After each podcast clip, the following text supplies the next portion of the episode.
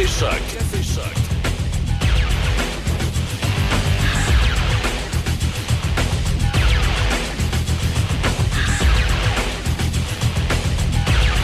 Il est 7h, 3 minutes. Comment ça va? Bienvenue dans votre réveil.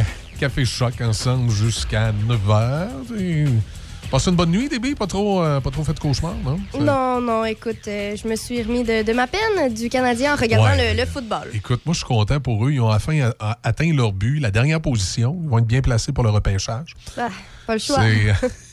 C'est- triste à regarder, honnêtement. Ça- ça- en tout cas, du moins, j'ai euh, j'ai cru revoir à une reprise des Nordiques dans les années 80. J'ai connu ça. Moi, évidemment, toi, t'es trop jeune. T'as pas connu les bons vieux Nordiques à 31 points à la fin de l'année.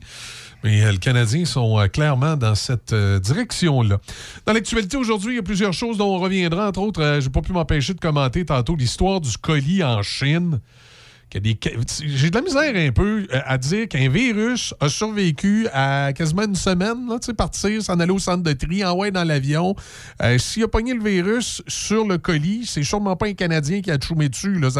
C'est un Chinois à l'aéroport qui a tchoumé dessus certains. Là, Même si ça. le colis provient du Ou- Canada, peut-être qu'il l'a eu dans l'avion en arrivant là-bas. le livreur de UPS, là, où, euh, tu sais, en tout cas, je, je suis très, très, très, très sceptique. Par contre, si jamais, pour une raison quelconque, c'était vrai, on pourrait se poser la question inverse. À partir du moment où le coronavirus est né en Chine, euh, est-ce qu'ils ont infecté le monde en envoyant des colis aux quatre coins du monde? Si jamais c'était c'était ça, mais je reste, je reste plutôt, euh, je Ben, reste moi, plutôt sceptique. C'est que je comprends pas comment ils font pour déterminer que ça vient du Canada. Oui, le colis vient de là, mais peut-être que la. Oui, mais c'est ça. Je comprends ce que tu veux dire. Que le colis vient du Ouais. Canada, mais que le virus qui était dessus vienne du Canada, là, c'est.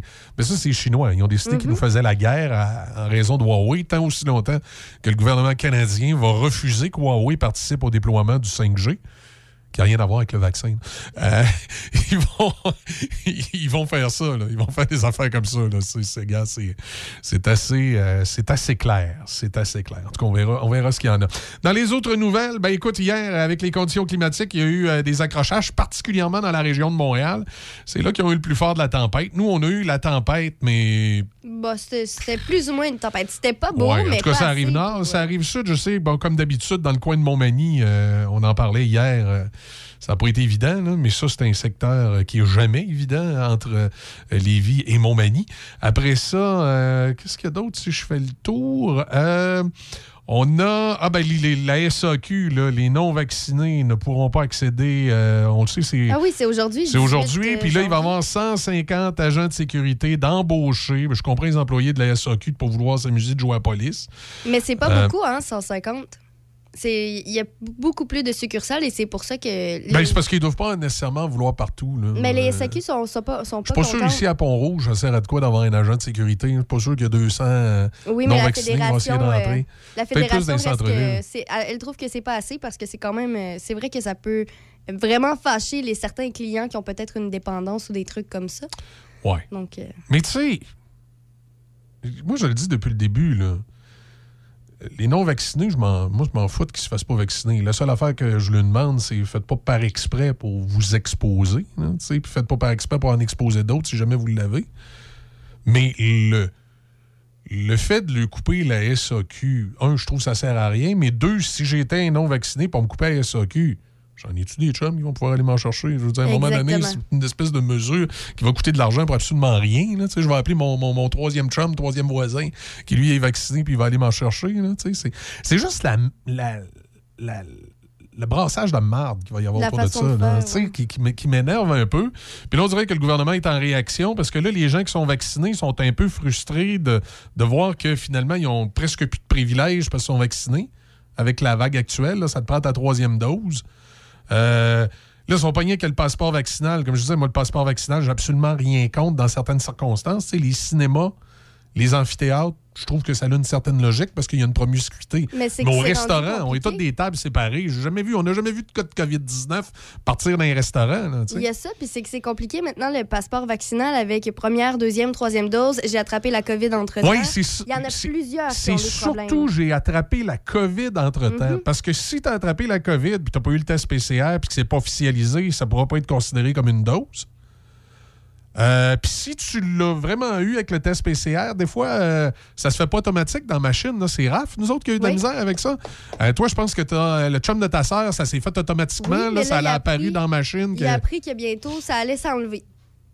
On sait pas quand, mais là, bientôt, ça, sera, ça marchera plus. ça va vraiment. y prendre sa troisième Ouais, dose. mais il n'y a, pas de date. C'est compliqué et j'entends plusieurs personnes dire, mais même mon père Ouais. à moi, il est supposé avoir, euh, il, il voulait avoir sa deuxième dose parce qu'il a attrapé la COVID, mais bon, il a attendu OK. le laps de C'est temps. sa deuxième ou sa troisième? Euh, C'était sa deuxième parce que là, il y a eu vraiment du retard. En tout cas, puis, OK. ouais, c'était vraiment compliqué. Puis quand il est, voulu- il est- il est allé pour prendre rendez-vous, la plateforme voulait rien savoir. Appeler, ça marche pas parce que les lignes sont Mhm. toujours occupées.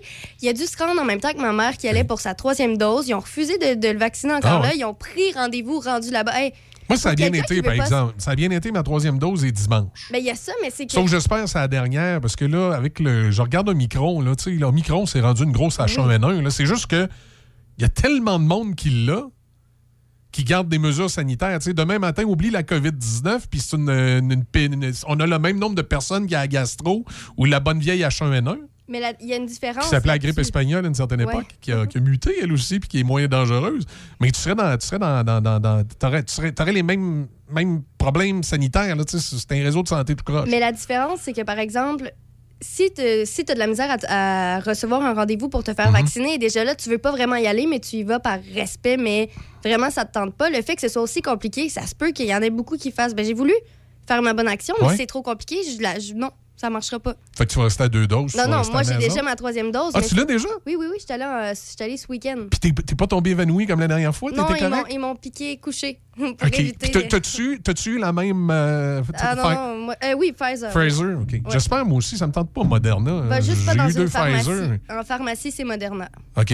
Non, je vais pas en pharmacie. Moi, c'est le centre de foire euh, à Québec. J'espère que ça va être Pfizer. Ouais, non, mais c'est, c'est juste Ben, ça que moi, je trouve qui est moi, j'aime ça rester sur la même marque. Là, tu sais, je fais confiance à Pfizer, plein d'affaires. Fait que c'est pour le vaccin aussi bien. Ben oui, puis c'est eux aussi qui ont sorti maintenant le, le nouveau médicament qui. Oui, ça, je suis content. Ça, c'était une maudite bonne idée. Ça fait longtemps que je le dis que Santé Canada devrait s'enlever deux doigts dans le nez puis aller vers ce médicament-là. Parce que ça, ça vient amoindrir là, toutes justement les histoires de vaccinage. C'est que là, au moins, on a un médicament là, si quelqu'un l'attrape puis qu'il il- vire mal là, pour toutes sortes de raisons, soit parce qu'il n'est pas vacciné ou soit parce que son vaccin ne fait pas effet comme il devrait, puis etc., etc. là. Ouais. C'est un pas sur la bonne direction. Exact. On fait une pause et euh, on va parler politique au retour. Hier, il y a euh, Éric Duhem qui a annoncé, entre autres, que Anne Casabon allait maintenant faire partie de, de son équipe. Et euh, ben, dans la région, ici, on a, euh, on a une cellule maintenant. Je peux appeler ça comme ça. Comment on appelle ça? Pas une cellule, mais... un- Une association, merci. une association, je sais pas, moi, je vois des cellules partout. Une association euh, du Parti conservateur qui vient de, euh, de voir le jour. Prochaine élection provinciale ici qui risque euh, d'être spéciale à suivre parce qu'on va avoir, bien évidemment, on a Vincent Caron, le député actuel, qui va se représenter. Il va sûrement avoir un candidat libéral d'annoncer, sûrement un candidat QS d'annoncer un candidat péquiste d'annoncer que certaines rumeurs voudraient que ce soit M. Hébert qui s'est présenté pour le bloc au fédéral. On va avoir un indépendant avec M. Boursin. Puis là, ben, le Parti conservateur, va-t-il avoir un autre parti aussi? Je ne sais pas, mais il va y avoir du monde à la messe. Bien hâte de voir, euh, bien hâte de voir euh, comment ça va se passer. Et ça risque d'être particulier avec M. Caron et M. Boursin.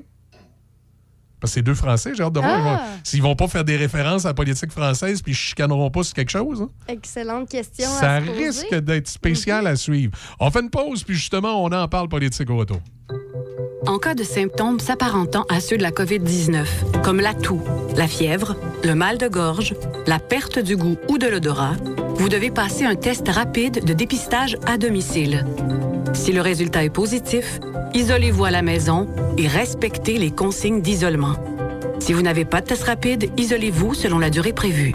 Consultez québec.ca barre oblique isolement pour connaître toutes les consignes. Un message du gouvernement du Québec. Patrick Bourson et toute son équipe de la boulangerie-pâtisserie-chocolaterie chez Alexandre vous souhaitent un bon matin avec ses merveilleux poissons pur beurre, ses délicieuses chocolatines, toutes ses succulentes viennoiseries ainsi que tous ses pains variés.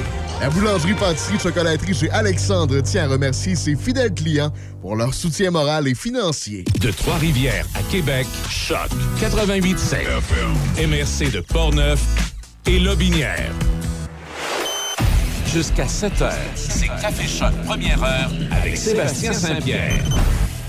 Oups, je pense que j'ai pas tout à fait envoyé le bon jingle. Non, le Café Choc, première heure est finie. Vous êtes bien dans le Café Choc standard jusqu'à jusqu'à 9h. On salue Sébastien qui, euh, qui va revenir de vacances euh, bientôt. Et je vous disais qu'on parle de politique. Alors, on est avec le président de l'Association du Parti conservateur dans Port-Neuf. Je présume que c'est comme ça que s'appelle l'association. On est avec monsieur... euh, c'est David, c'est ça? Oui, Da- David David Montmini. Bonjour David, comment allez-vous? Bon matin, ça va bien? Bon matin, oui. Alors, tout nouveau, cette association-là, évidemment, dans, dans, Port-Neuf? Oui, euh, on a fondé l'association l'automne dernier. Euh, le parti avait autour de 300 membres là, au mois de septembre quand on a fondé l'association. J'ai validé ce matin. On est rendu à 800 membres dans Port-Neuf. Dans Port-Neuf. Juste dans Port-Neuf. Oui. ça va très bien de ce côté-là. Euh, je vous dirais que euh, depuis quelques semaines, euh, plus les, les nouvelles sont négatives en provenance de Québec, plus le membership augmente. Alors, c'est bon signe. Est-ce que l'espèce de. Vous pensez que l'espèce de virage gauche de Mme Andelade au Parti libéral aide aussi? C'est sûr que ça nuit pas. Euh, le Parti conservateur étant plus centre-droite. euh, Ouais, puis on sait que les, les libéraux, les libéraux euh, avaient un peu des deux. Tu sais, au Parti libéral, il y avait des gens un petit peu plus à gauche, mais il y avait des, aussi des, des gens, euh, surtout avec l'arrivée de Jean Charest, une certaine époque, où il y avait des conservateurs fédéraux qui se sont joints au, au membership, si on peut s'exprimer ici, entre guillemets. Ça avait pour effet qu'il y avait des gens un peu plus à droite, là, au Parti libéral, qui ne doivent pas du tout se reconnaître avec, avec Mme Andelade. là. Tout à fait, tout à fait. Alors, c'est certain que le Parti conservateur, c'est une porte de là, pour euh, les, euh, ceux qui sont déçus là, de la droite dans les autres partis. là. On va les accueillir sans problème. Là, parce que, comme vous dites, le Parti euh, libéral, dans les dernières années, c'est dur de savoir de quel côté ils sont exactement. Il y a une panoplie de, de, de pensées dans ce parti-là. Et la CAQ, bien qu'en général, ils se sont maintenus un petit peu plus à droite que les libéraux ou que, le PQ puis le Québec solidaire, est-ce que ce n'est plus l'option que présentait la DQ? Je présume que vous espérez aller chercher des anciens adéquistes aussi qui sont déçus par la CAQ. Tout à fait, tout à fait. Euh, Éric Duhem est un, ancien adéquiste. Il s'est entouré d'anciens adéquistes euh, déçus de ce qui s'est passé. Alors, euh, c'est sûr que le Parti conservateur est un refuge là, pour euh, ces, ces gens-là aussi qui se recherchent euh, du côté politique. là. Vous allez me dire que ces gens-là doivent avoir une option politique, mais ça vous inquiète pas trop qu'on associe de plus en plus le Parti conservateur justement aux récalcitrants non vaccinés. euh, euh, pas, la tranche des non vaccinés tranquilles, mais la, tranche des non vaccinés qui fait du bruit, qui manifeste. euh, Ben, à la base, le Parti conservateur, c'est pas un parti de non-vaccinés. C'est un, parti qui est libre choix. C'est le libre, euh, à chacun de, de prendre ses décisions pour soi-même. Alors, c'est sûr que euh, dans cette vague-là, dans la problématique actuelle, euh, les, non-vaccinés se retrouvent de ce côté-là. C'est la, minorité euh, qui crie fort, mais du côté de- du membership de- du Parti conservateur, c'est pas la, c'est pas la majorité. C'est- pas euh, la base, c'est ça, c'est pas la base forte euh, du parti, là, tout à fait. Euh, Qu'est-ce qui va se passer dans les prochains mois? Est-ce que, parce que là, vous êtes président d'association, mais ça va prendre un candidat? Ça va se... Tout à fait. On attend les documents là, du parti là, quelque part au début du mois de février. Alors, à partir de là, ça va être la, la course à l'investiture. là. Fait que, euh, on présume qu'on devrait avoir des candidats là, au début du printemps là, dans pas mal toutes les, euh, les associations. Là. Sur les 125 comtés dans la province, il y a autour, de 110 associations de créées à l'heure actuelle. Alors, à la prochaine élection, il va y avoir un, un candidat euh, du Parti conservateur du Québec dans chaque euh, comté. Est-ce qu'on cherche un profil en particulier ou on, on pense qu'à travers notre membership, il y a des gens qui vont pouvoir se présenter qui sont, euh, qui sont euh, des candidats qui, qui vont attirer l'attention? être c'est sûr, que- c'est sûr qu'ici, dans Port-Neuf, autant que dans, dans l'Aubinière, c'est. euh, c'est quelqu'un qui a- avec un fort leadership, quelqu'un qui a une connaissance du terrain. Là, euh, ça ne sera pas un candidat euh, parachuté de l'extérieur. Alors, ça va vraiment être quelqu'un du milieu. Qu'est-ce qui, qu'est-ce qui, euh, qu'est-ce qui fait, David, que vous, euh, vous avez un intérêt, vous, tiens, perso- personnellement, pour le Parti conservateur? Qu'est-ce qui vous a attiré dans, dans la plateforme du parti? Est-ce qu'il y a des éléments que, selon vous, c'est, des éléments clés que les gens connaissent pas assez bien et devraient savoir? Ben, dans, dans les dernières années, j'ai longtemps été, euh, comme on disait tantôt, côté libéral, là, côté droite, là, puis euh, justement avec le, le virage, puis euh, tout ce qui se passe, là, euh, je me cherchais un petit peu aussi. Puis avec l'arrivée d'Éric, le- l'autre le printemps dernier, puis tout ce qui s'est passé au Parti conservateur, euh, je me suis senti là, attiré là, par euh, les valeurs du parti, puis que- qu'est-ce qu'il voulait faire avec ce, ce parti-là. là? Alors, euh, la bonne implication. Aviez-vous déjà été impliqué en politique auparavant? Euh, ici, dans Port-Neuf, j'ai été six ans à la présidence de la commission scolaire. Alors, j'ai fait de la politique scolaire longtemps. J'ai été gestionnaire dans le réseau de la santé ici dans Port-Neuf aussi. Fait que j'ai travaillé beaucoup, là, une expertise de terrain, le côté euh, santé et éducation dans Port-Neuf. Alors, Vous, vous êtes originaire de, de Portneuf? moi, originalement de la rive sud, OK. mais ça fait 20 ans que je suis ici, à Pont-Rouge, à deux coins de rue d'ici. là. Ouais. Et euh, là, c'est quoi le, le- le plan de match? Je vous disais tantôt, vous allez recevoir les documents. On s'attend à voir le candidat quand? Vous m'avez peut-être dit que j'ai On espère avoir un candidat là, pour le début du printemps. le début du printemps. C'est ça, c'est ça. En attendant, ben là, euh, c'est sûr qu'on fait du travail de terrain. On essaie d'augmenter le membership puis aller chercher des appuis là, un peu partout. Là. Euh, Puis euh, le membership est à grandeur du, euh, du comté, Du là. Puis peu importe les âges, il y en a de tous les âges, de tous les horizons professionnels. Vous, personnellement, avez-vous l'intention de vous présenter? Ou, euh, J'y- songe, mais on n'est pas rendu là encore. Ça va dépendre des, des autres candidatures, je présume. Ça va, Tout à fait, euh, tout à fait, ça tout à fait. Avez-vous parlé à Éric Duhem? L'avez-vous rencontré? Oui, Eric il est venu nous rencontrer ici dans Port-Neuf euh, au mois d'octobre. Euh, on a- il était très content de l'accueil qu'il a eu. Il sait que euh, de, de, de, de longue, euh, de, de longue histoire. Port-Neuf euh, un historique conservateur au fédéral. Oui. Euh, a déjà été conservateur au provincial aussi dans le passé, il y a beaucoup, beaucoup d'années. Alors, euh, il sait que ça peut être un, un château fort ici, là, que la lutte va être serrée dans Port-Neuf, c'est certain. Ben, du moins, les sondages dans la grande région de Québec semblent démontrer un intérêt là, pour le, le Parti conservateur. Est-ce que c'est uniquement la popularité d'Éric Duhem ou est-ce que c'est vraiment le, le plan de match du parti? C'est ce qu'on pourra découvrir. Ben, j'ai regardé ça la semaine dernière. Là, on n'a pas de candidat. Puis ici, dans Pont-Neuf, on est deuxième avec 25 là, de, popularité. Alors, euh, le jour où on va avoir un candidat là, euh, qui a du leadership et euh, connu un petit peu, là, je suis certain que ça peut faire que monter. Pen- Pensez-vous qu'un indépendant comme Patrick Boursin peut venir déranger un peu la, la donne? Ben, euh, comme vous disiez Parce tantôt, qu'il est, là, quand- il est quand même assez à droite, euh, M. Boursin. là. il est à droite, mais euh, je le connais un petit peu, là, mais il est peut-être, en tout cas, il est peut-être tranché un petit peu. Là. peu trop à que- droite, Ben, c'est ça, là. Puis évidemment, plus il y a de candidats, là, ça sépare le vote. Alors, il y a quelqu'un qui peut se faufiler à quelque part, là. On verra à l'élection au mois d'octobre. On va suivre ça. Ben écoutez, M. Vomini, on va, on va suivre ça attentivement. Vous viendrez nous voir quand vous serez un petit peu plus avancé euh, pour euh, présenter peut-être le candidat ou les candidats probables. là, Tout pour, à fait, euh, tout à fait. Pour le, le comté, puis on va suivre ça. Tout à fait. Merci beaucoup. Merci.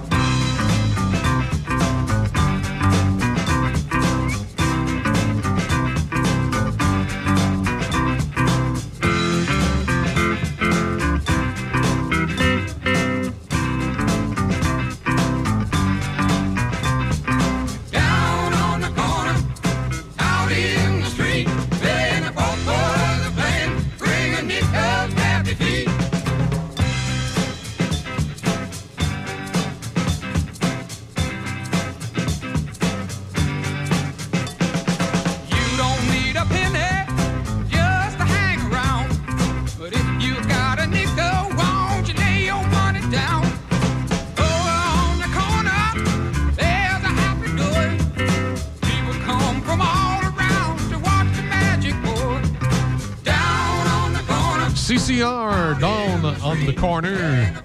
Ça mène à 7h23 minutes et euh, c'est euh, le moment de jaser avec Audrey qui est en studio ce matin. Comment ça va, Audrey Lacroix? Oh, ça va bien. J'ai bravé Ah. la neige pour vous.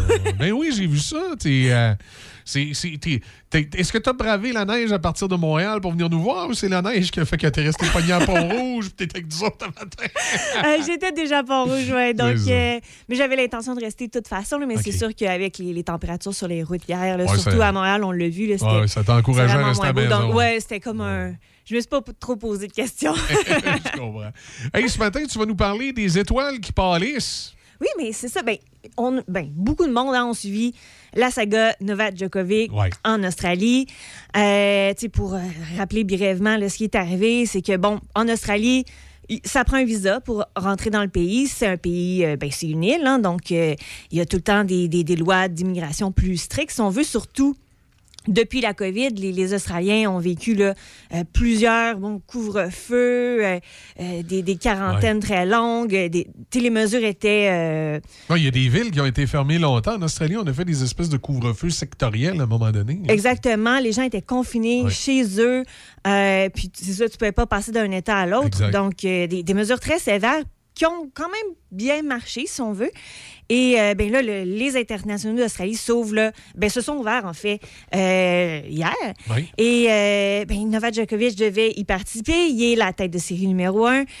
Mais bon, Novak Djokovic, depuis le début de la pandémie, bon, il, il a souvent émis là, des commentaires bon, qui, qui prenaient ça plus ou moins au sérieux, d'après ce qu'il laissait filtrer là, sur les médias sociaux, puis dans ses, ses gestes aussi.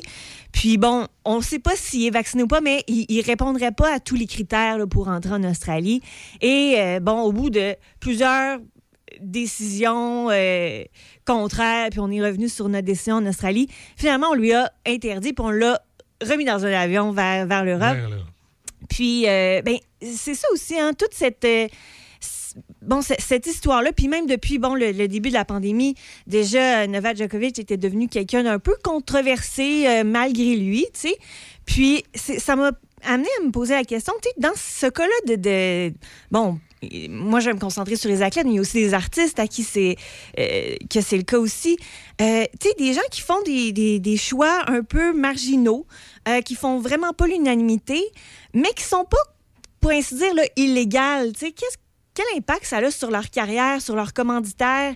Euh, puis, ben, dans le cas de Novak Djokovic, pour l'instant, ça n'a pas encore eu tellement. On n'a pas encore eu de nouvelles là, de Lacoste, mais c'est sûr, ben, de Lacoste qui est son, euh, son Ouais. habilleur officiel. Mais en tout cas, il y, a une- il y a une chose Mais est c'est sûre. sûr va déjà, on chose. sait qu'il y a des performances qu'il aurait pu faire qu'il ne fera pas. Ça, déjà, ça va faire pâlir l'étoile en grande partie, puis ce sera pas récupérable. Mhm. Puis ça peut servir aux commanditaires aussi, comme Ouais. dire, ben là, euh, c'est pas qu'on désapprouve totalement parce que c'est un terrain miné pour un commanditaire aussi. Ouais. Parce que si on blâme tout à fait un Novak Djokovic, comme on le faisait aussi certains athlètes qui ont été pris avec euh, de la marijuana, par exemple, ou tu sais, des, des choses qui sont pas tout à fait morales pour certaines personnes, mais qu'en même temps, ils sont pas tout à fait illégales non Ouais, plus. ça. On veut pas s'aliéner en tant que commanditaire des un- clients potentiels. Un. Canadien, un Canadien qui a de la marijuana sur lui, qui arrive d'un pays comme le Canada où c'est légal, c'est- touché pour les Mhm. Canadiens. Ça va peut-être être pas grave, mais pour un Américain qui est dans un État où lui, c'est euh, très, très strict au niveau de la marijuana, c'est autre chose. Il ouais. Puis dans, dans le cas de Djokovic, ben, je pense qu'effectivement, les commanditaires vont peut-être dire... euh,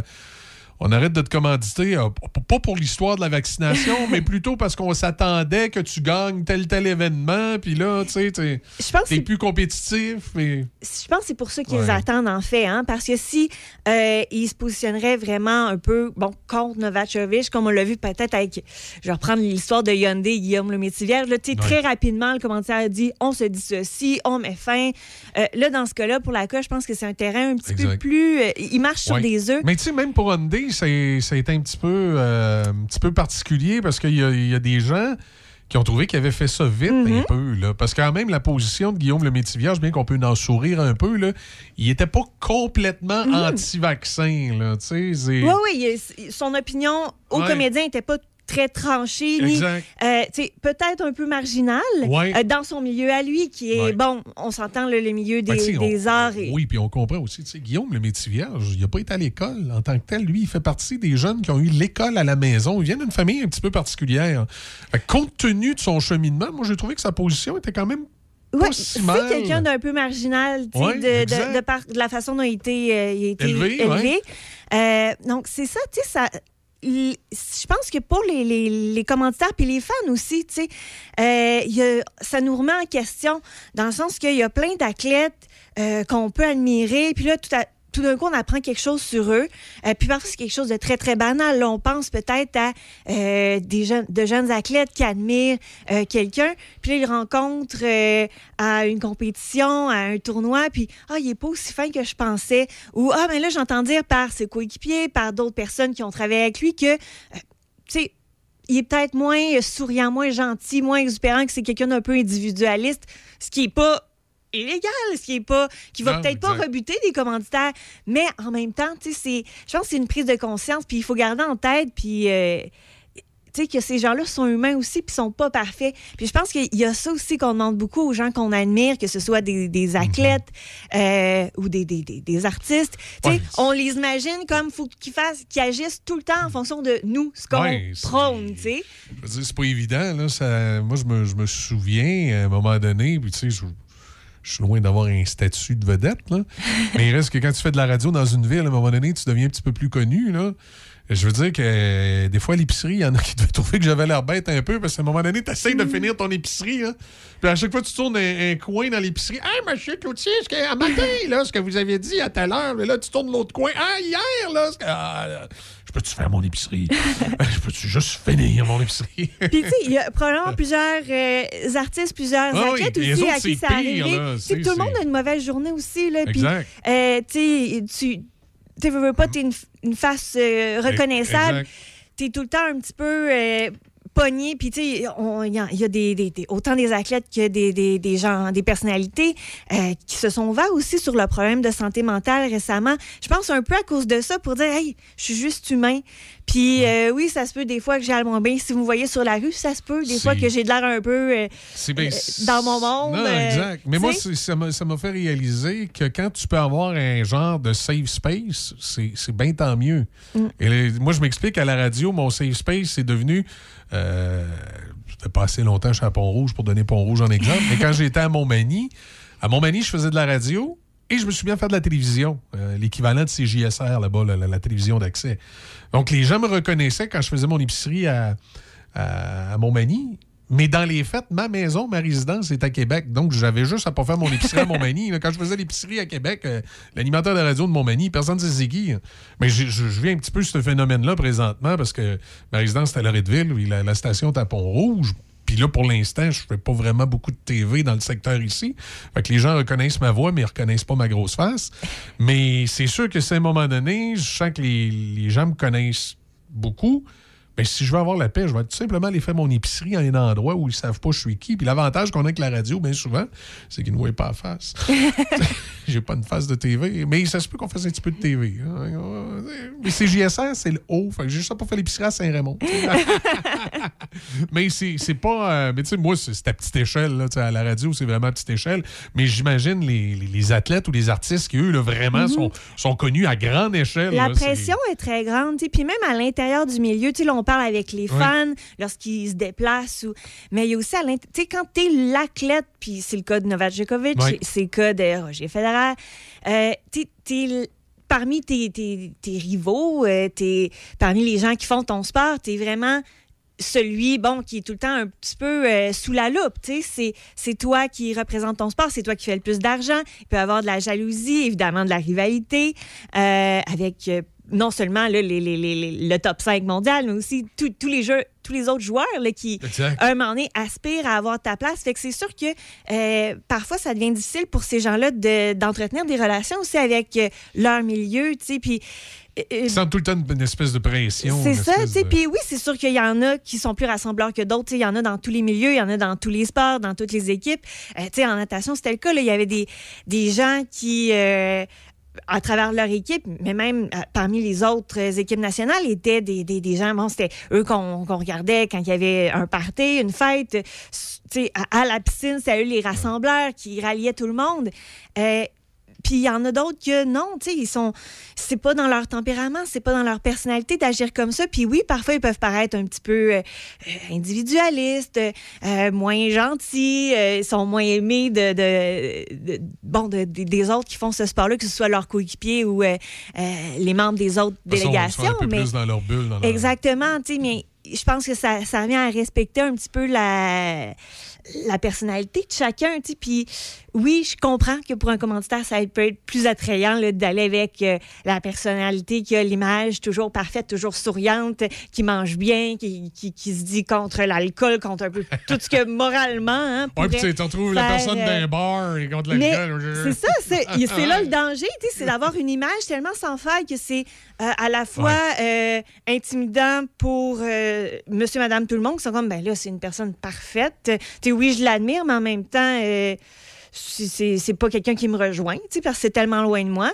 Euh, ça amène aussi, veut veut pas, là, des sentiments pas toujours euh, bons de la part de, du, du reste du milieu, parce que là, aussitôt que tu vas commettre euh, une petite faute, on, on va en profiter pour. euh, Puis là, maintenant, avec les réseaux sociaux, hein, non c'est seulement on va en profiter pour te le mettre dans le visage, mais dans le mettre sur le téléphone de tout le monde, Oui. de- incluant tes commanditaires. tu sais. Fait que je pense que euh, ça va pousser les athlètes à être de plus en plus honnêtes euh, euh, avec les fans, avec leurs commanditaires aussi, que ce soit pour des choses qui sont.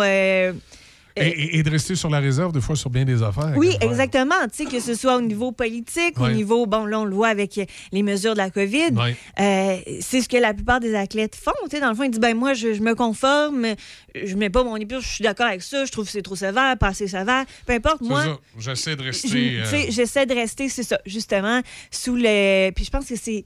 C'est un petit peu le, le- ce, que, ce que les agents d'athlètes professionnels ou amateurs vont conseiller là, dans les. Surtout là, à, à la lueur de, de ce qui est arrivé au cours des derniers mois. Je pense que c'est ce qu'on va voir de plus en plus. Effectivement, c'est le, le risque des réseaux sociaux. Tu restes avec nous autres, Audrey? On- Oui, oui, je reste encore. C'est le fun, Audrey, viens, reste avec nous autres. Après on jase de plein d'autres affaires. On fait une petite pause. Au retour, on a Patrick Renault qui est là. Là, on parle de, évidemment de commerce, d'entreprise, de marketing, de mise en marché. Bougez pas. Venez prêter main forte à la campagne de vaccination contre la COVID-19. Nous recherchons des personnes pour administrer les vaccins, des préposés à l'entretien, des agents administratifs, des préposés à l'accueil et des agents de sécurité. Vous êtes étudiant, retraité, vaccinateur? Faites la différence et contribuez à améliorer la santé de la population en participant à cette opération d'envergure. Informez-vous et manifestez votre intérêt dès maintenant sur je contribue covid19.gouv.qc.ca. Un message du gouvernement du Québec. Café Choc. Jusqu'à 9h, c'est Café Choc avec Michel Cloutier et toute l'équipe. Le son des classiques. Choc 88 7. Bon, mais il faut le voir travailler notre image. Patrick, fini la brasserie, les gros hamburgers, puis tout. Là, maintenant, il faut le voir donner une image de nous autres un peu différente. là. Vous aviez l'air d'avoir du fun. on a toujours du fun. Hey, on parle ce matin euh, de commerce social. Explique-moi un peu euh, en quelle direction tu t'en vas avec ça? Ce que tu veux dire par commerce social? J'ai un doute, là, mais il y, a- y un- il y a un vieux proverbe qui dit qu'il ne faut jamais présumer, donc je te laisse y aller. Mettons que si je te dis Louise José Mondou, ça te dit quoi, toi? Ciné-quiz. Oui, c'est vrai, mes C'est- surtout ce que- aussi. Oui, c'est surtout ce Oui, que ça me dit. C'est vrai que trop vrai, j'avais oublié celle-là. Mais elle animait aussi Shopping TV. Pas si Ah, Shopping oui, TVA. oui, oui, oui, oui, oui, je me souviens de ça, effectivement. Eh bien, oui. là, tu- c'est drôle, moi, je me rappelais de Ciné Quiz, puis je l'avais oublié, le shopping. Mais à ça que tu dis ça, c'est vrai. Euh, le soir, euh, des fois, quand on arrivait de veiller, puis là, on zappait à la TV pour essayer de trouver quelque chose, puis on tombait là-dessus. On- moi, je riais tout le temps, je pensais tout le temps qu'elle allait poser une question comme à Ciné Quiz. Puis écoute, c'était pas toujours les produits du siècle qui étaient annoncés Hi. dans ces canaux-là. Là. Vraiment C'était pas. vraiment des gugus. Mais il y a aussi, en pleine nuit, là, quand tu arrivais de veiller, là, nous autres, dans notre époque, là, on, pogne- on- on Ouais. tombait sur les canaux, les canaux info-pub. Oui. Fait que, Il y en avait partout. beaucoup. C'est ce qu'on appelait la télé-achat à l'époque. Ben, aujourd'hui, le web a saisi un peu ce modèle-là. Puis c'est ce qu'on appelle le commerce social. On l'a vu apparaître depuis quelques années sur Instagram, mais euh, les autres plateformes ont décidé d'emboîter le pas là-dedans. C'est-à-dire que euh, TikTok, euh, Facebook, toutes les plateformes de réseaux sociaux utilisent maintenant ce qu'on appelle le commerce social. Est-ce que. Tu probablement que oui, parce que c'est pas encore beaucoup fréquent, mais je le remarque occasionnellement. Tu te souviens, ces espèces de téléachats-là, il y avait tout le temps une espèce de petit moyen de pression pour te faire appeler. Genre, ils te donnaient trois minutes euh, pour avoir un deux pour un ou quelque chose comme ça. Et, et est-ce qu'on commence vraiment à faire ça, ces réseaux sociaux, maintenant? T'envoyer une promo puis dire, écoute, t'as tant de temps, sinon est fini. Là. Ben, en fait, on, on le voit pas de la même façon qu'on l'avait. Là, si vous commandez maintenant, vous en recevez deux pour le prix d'un, là, comme on voyait, Ouais. comme tu dis à la TV. Là. Donc, euh, puis euh, l'image qu'on a en tête tout de suite, là, c'est le chamois. Hein, le, le Ah oui, qui annonçait le chamois. My God, qu'il l'avait, lui. D'ailleurs, il s'est mis riche avec ça énormément. Là. J'en doute pas, j'en doute pas. c'est- Eh oui, écoute, c'est incroyable. Mais ah, tu vois, ce type d'approche-là, là, qui était vraiment de la vente à pression, on la voit pas beaucoup, beaucoup sur les médias sociaux. C'est réellement plutôt... La semaine passée, je vous parlais là, de vente en temps réel sur les médias sociaux, tu sais, de faire des, des espèces de petits rassemblements avec vos clients. Mais les plateformes, c'est exactement ce qu'ils cherchent à faire.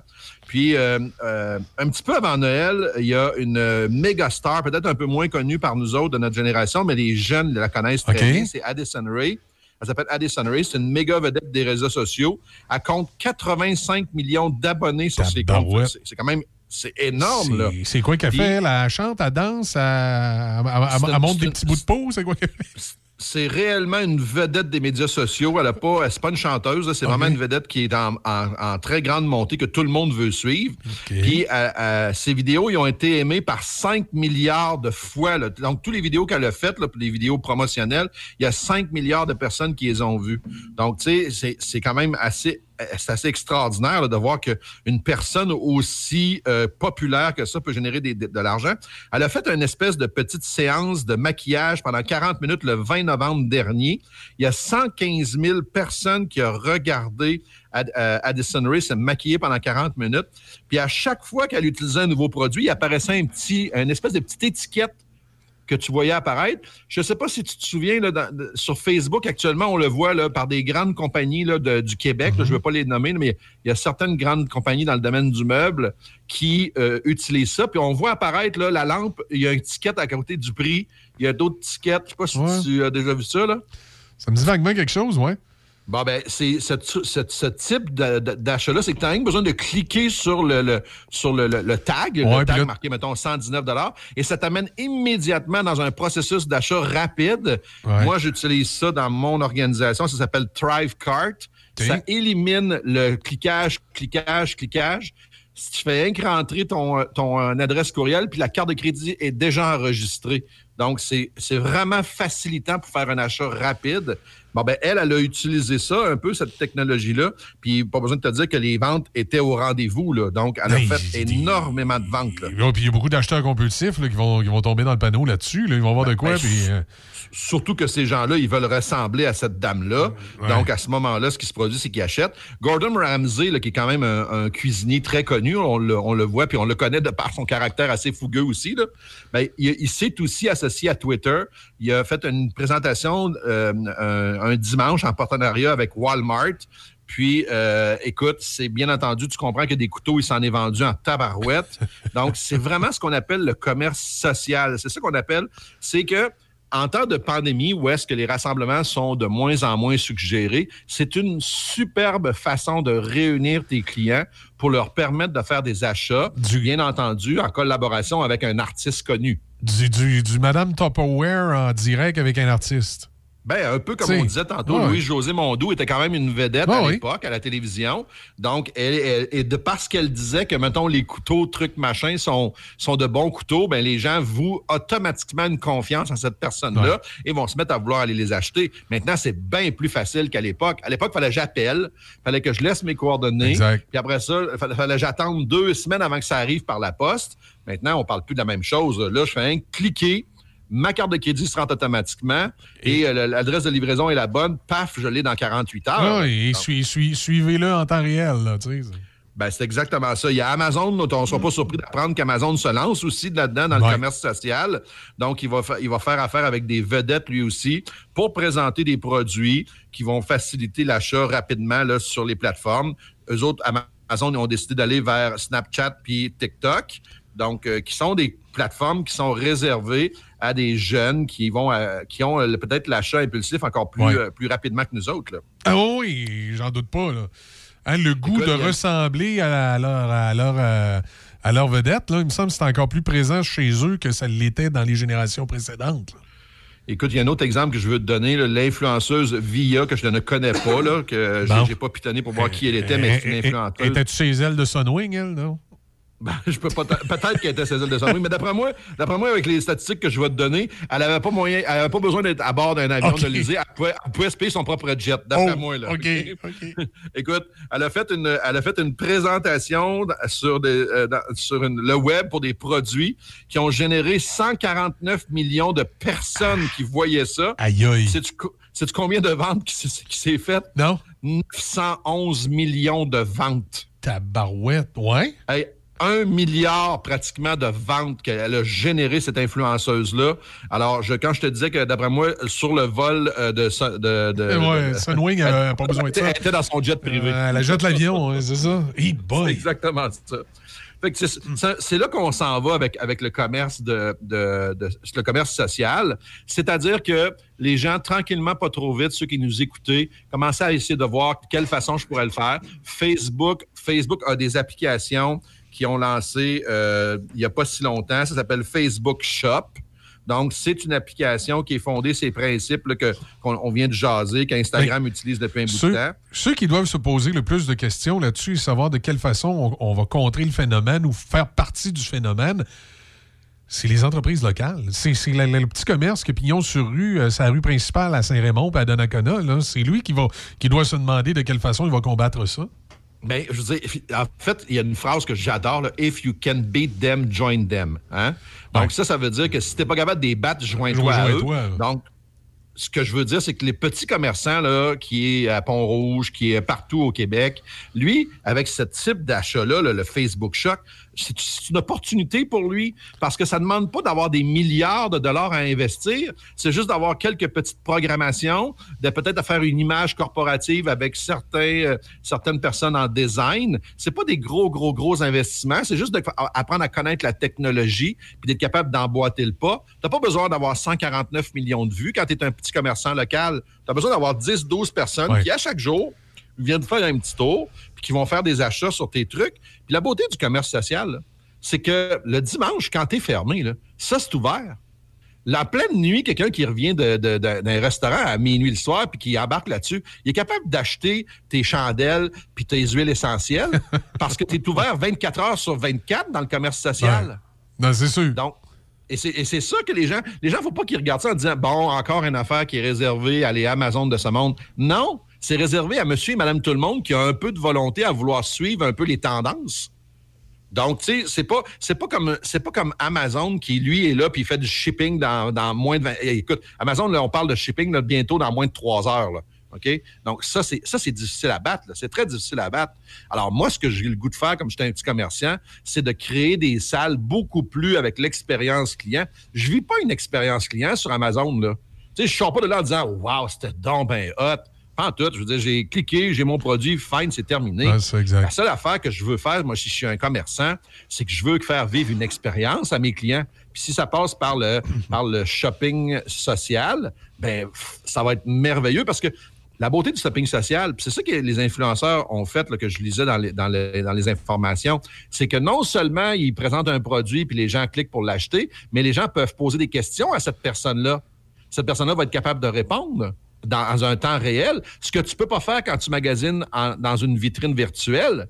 Dans une vitrine virtuelle, il faut que tu lises les informations, tu peux pas Non, c'est exact. Exact. Alors que du commerce social, ça le dit, c'est social. Donc, on est capable de s'adresser à ces gens-là, poser des questions, puis je vais avoir mes réponses. Et là, ça se peut très bien que parce que je vis une expérience agréable en personne, ben j'ai le goût de me déplacer chez ce commerçant-là puis aller de le chercher. C'est ça que je disais la dernière Ouais. fois qu'on s'est parlé, le click and collect. Ah oui, C'est- exact. C'est une tendance qui va être très forte. Là. Clique, je l'achète. Collect, je vais aller chercher chez vous. C'est comme ça que je, suggère aux commerçants de faire un petit pas dans la technologie, de s'informer dans- qu'est-ce qui existe sur les plateformes. dans cette, euh, dans cette direction-là. là. Est-ce que, est-ce que ça va ouvrir aussi une espèce de marché à- aux infomercials, c'est-à-dire les commerçants, de- d'embaucher quelqu'un qui vient, euh, comme je disais l'autre fois, de faire une présentation de ton commerce pour mousser ta plateforme? là, Ben, aux États-Unis, là, ça me rire parce qu'il y a plusieurs années, j'avais entendu parler qu'il existait une, fond, une job là, qui avait été créée. là. Ça s'appelait Social and Entertainment. OK? Ça veut dire qu'une une personne qui est socialement forte est engagée par une grande compagnie pour sortir les clients pour, pour- pour pouvoir les, les entretenir. C'est ça sa job. Lui, là, il, il- il rentre le lundi matin puis il pense dans quel bar on va bien sortir à soir avec ce client-là. C'est une belle Non, job. c'est-tu bien pensé, par exemple, sérieusement, quand tu t'arrêtes deux secondes? là? Ah oui. Parce, parce que ça montre à quel point que quand les clients sont heureux, c'est des clients qui sont des consommateurs. Exact. Ils Alors, reviennent. Ces entreprises-là, ils ont compris ça. Ils amènent les clients au hockey, ils amènent les clients dans des bons restaurants le soir. Puis sa job à lui, c'est de les sortir puis de faire vivre une belle expérience. Avec lundi matin, quand ils vont rentrer, ils vont passer des commandes. C'est un peu ça, le, le- le- le shopping social. Donc, et, et c'est sur une plateforme différente, bien sûr, dans le sens tu les amènes pas au hockey, mais tu Non. parles, tu t'approches d'eux autres, tu deviens un commerçant qui est disponible pour tes clients. Moi, là, si j'ai l'information à poser, as-tu déjà essayé de communiquer quelqu'un chez Amazon? C'est le Ouais, parcours du combattant. Tu as besoin d'avoir trois semaines de vacances. Ouais, c'est compliqué. C'est extrêmement compliqué. C'est impossible. Ils font tout pour pas te parler. Exact. Clique ici, euh, fais le zéro. Euh, essaie de faire un zéro. Et ça, moi, en passant, ceux qui nous écoutent, là, puis que quand c'est marqué zéro, ça répond sur une boîte vocale, vous avez fait un mauvais numéro, veuillez faire l'étoile. Hey, moi, quand je fais zéro, je veux que quelqu'un me parle au bout du fil. Ouais. Non, non, exact. C'est l'attente que tu as, là. Ben oui, c'est ça. Moi, mon temps, il est précieux. Puis fa- faire des jumping jacks là, dans, dans- une boîte vocale, ça m'énerve. Donc, Amazon, c'est les champions du monde pour faire ça. Donc, moi, ce que je veux, c'est d'être capable de parler à un commerçant. Puis si le commerce social m'approche de toi, ben, il y a des méchantes bonnes chances que j'aille le chercher dans ton commerce. Voilà, effectivement. C'est euh, c'est une nouvelle façon de faire qui, d'après moi, on va devoir s'habituer à ça. C'est ça qui va être, euh, qui va être, qui, qui va être sur, sur le Ben, en marché. fait, en fait, c'est que euh, si tu décides de faire l'autruche, quand tu vas te sortir la tête du sable, ça se peut que tu sois rendu sur la planète Mars. Ouais, puis il n'y a pas beaucoup d'oxygène là-bas. C'est un petit peu plus Non, difficile. risque- tu, vas trouver, tu vas dire, crème, il m'en a manqué un bout, là. il m'en a manqué un bout. Hey Pat, c'est euh, super. Est-ce qu'on a quelque chose à rajouter là-dessus ce matin ou? D'après moi, on fait le tour de commerce social Ouais. ce matin. Puis, euh, écoutez, j'invite les commerçants, bien entendu, à se tenir à la page puis de se rapprocher de vos clients alentours. Puis, c'est pas vrai que tout le monde a le goût d'acheter toujours les produits en ligne. Non. La raison pour laquelle les gens les achètent en ligne, c'est probablement souvent parce que en commerce, on vit pas une expérience assez extraordinaire. Donc, tu sais, moi, là, tant qu'à aller dans un commerce où est-ce qu'on se fout un peu de moi, ben, aussi bien de l'acheter en ligne. Alors qu'il y a des endroits où je vais, puis je- ça me plaît d'aller là parce que je sais que je vais vivre une belle expérience. Donc, soyez, soyez, euh, soyez imaginatifs de votre commerce. Puis je le disais la dernière fois, puis je le dis encore, sortez dehors, puis regardez là votre boutique, puis demandez-vous comment je pourrais faire ça différemment. Puis à ce moment-là, ça se peut qu'on commence à trouver des pistes de solutions, puis qu'on se dise, hey, tabarouette, j'ai jamais pensé à ça. Puis écoutez surtout vos clients. Demandez-leur à leurs clients, qu'est-ce que vous aimeriez vivre si vous veniez chez moi? Quel genre d'expérience vous vous attendriez à venir passer chez moi? Puis écoutez bien gros, ouvrez vos grandes oreilles, parce qu'il va y avoir bien des pistes de solutions qui vont se dire à ce moment-là. Des choses qui vont le- le donner le goût d'entrer, le goût de revenir. Ben oui, c'est ça. Puis tu le commerce là, qu'on fait, là, je le fais pas pour moi, je le fais pour mes clients. Donc, si mes clients, eux autres, ils disent, moi, j'aimerais ça qu'il y aurait des beaux fauteuils avec une belle machine à café. Exact. Toi, t'aimes pas l'odeur du café, ben, crime, mets-toi un pince-nez. Effectivement. tu sais, quand on dit que le client a raison sur ce point-là, c'est effectivement ça. C'est- drôle que tu dises ça, Michel, parce que je- j'entends souvent des vendeurs me dire hey, Moi, je suis écœuré de si le client, le client est roi, le client est roi. Mais moi, je lui réponds tout le temps Écoute, mon ami, penche-toi la tête parce que maintenant, il est non seulement roi, il est rendu dictateur. Exact. Parce qu'il y y a- il y a des outils aujourd'hui pour te détruire. C'est-à-dire que s'il écrit sur Facebook que tu as un commerce qui est so-so, laisse-moi te dire qu'il faudra que tu pédales en tabarouette pour récupérer ça. Donc, écoute-les tes clients et donne-leur toute l'attention qu'ils se Laisse ton orgueil de côté parce que du commerce, c'est fait pour rendre, répondre à un besoin de nos clients et non pas un besoin de, ton, de, de- de moi-même de me satisfaire. Exact. Exact. Et Pat, merci beaucoup encore ce matin. On, on, on se parle, on, ben, on s'en parle mardi prochain, évidemment. Bien sûr, je vous souhaite une belle semaine. Hey, super. Salut. I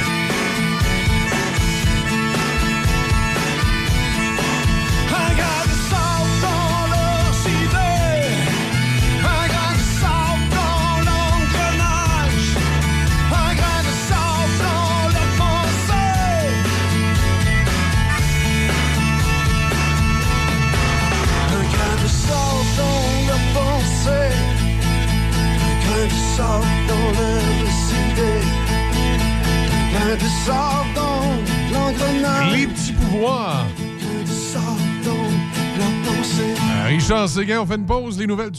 Venez prêter main forte à la campagne de vaccination contre la COVID-19. Nous recherchons des personnes pour administrer les vaccins, des préposés à l'entretien, des agents administratifs, des préposés à l'accueil et des agents de sécurité. Vous êtes étudiant, retraité, vaccinateur? Faites la différence et contribuez à améliorer la santé de la population en participant à cette opération d'envergure. Informez-vous et manifestez votre intérêt dès maintenant sur je contribue covid19.gouv.qc.ca. Un message du gouvernement du Québec.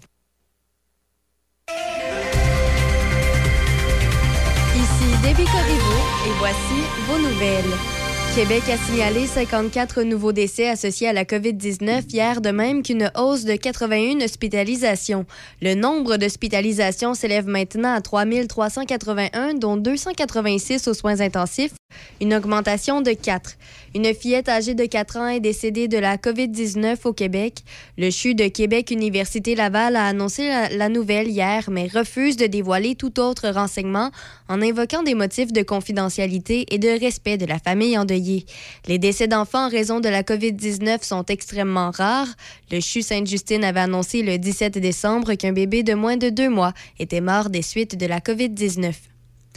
Un nouvel outil, le Paxlovid de Pfizer, s'ajoute à l'arsenal pour combattre la COVID-19, mais sa distribution sera très limitée et risque de présenter un défi de taille. Santé Canada a approuvé hier ce traitement antiviral. Le traitement est autorisé pour les patients adultes atteints de symptômes légers ou modérés de la COVID-19 et qui présentent un risque élevé de tomber plus gravement malade ou de décéder. Les docteurs Teresa Tam et Howard Andrew de la Santé publique fédérale ont expliqué que les patients qui seront priorisés sont les personnes immunodéprimées, les octogénaires qui ne sont pas adéquatement vaccinés, ainsi que les personnes de 60 ans et plus résidant dans des communautés mal desservies par le système de santé, notamment en milieu rural ou éloigné et dans les communautés autochtones. Une affirmation des autorités sanitaires chinoises selon laquelle un résident de Pékin a été contaminé au variant Omicron par l'entremise d'un courrier en provenance du Canada a été qualifiée de ridicule par le chef conservateur Erin O'Toole.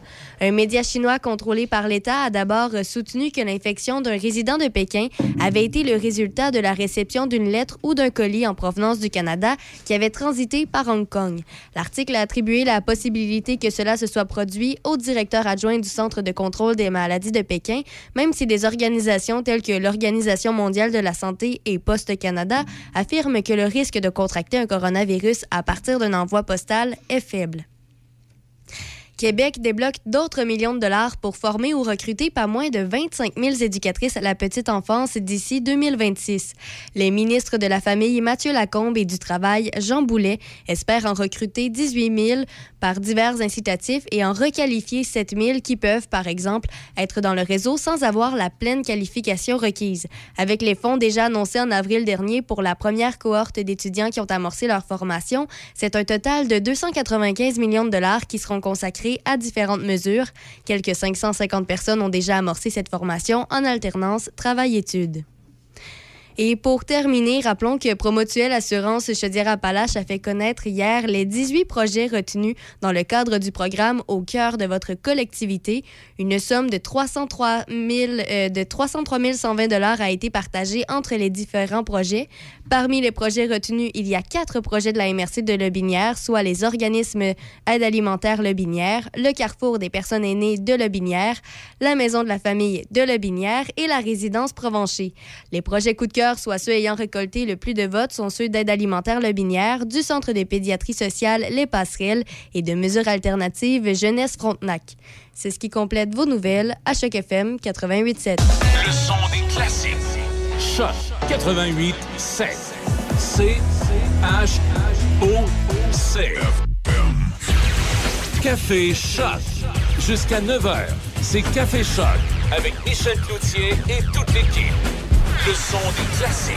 Choc 88 7. Ça nous arrive à 8h, 4 minutes. Et euh, côté météo, c'est euh, aujourd'hui euh, alternance de soleil et de nuages. Ça devrait se dégager euh, dans le courant de la, journée. Quand même, je regarde au-dessus de, regarde au-dessus de Pont-Rouge, quand même pas si pire.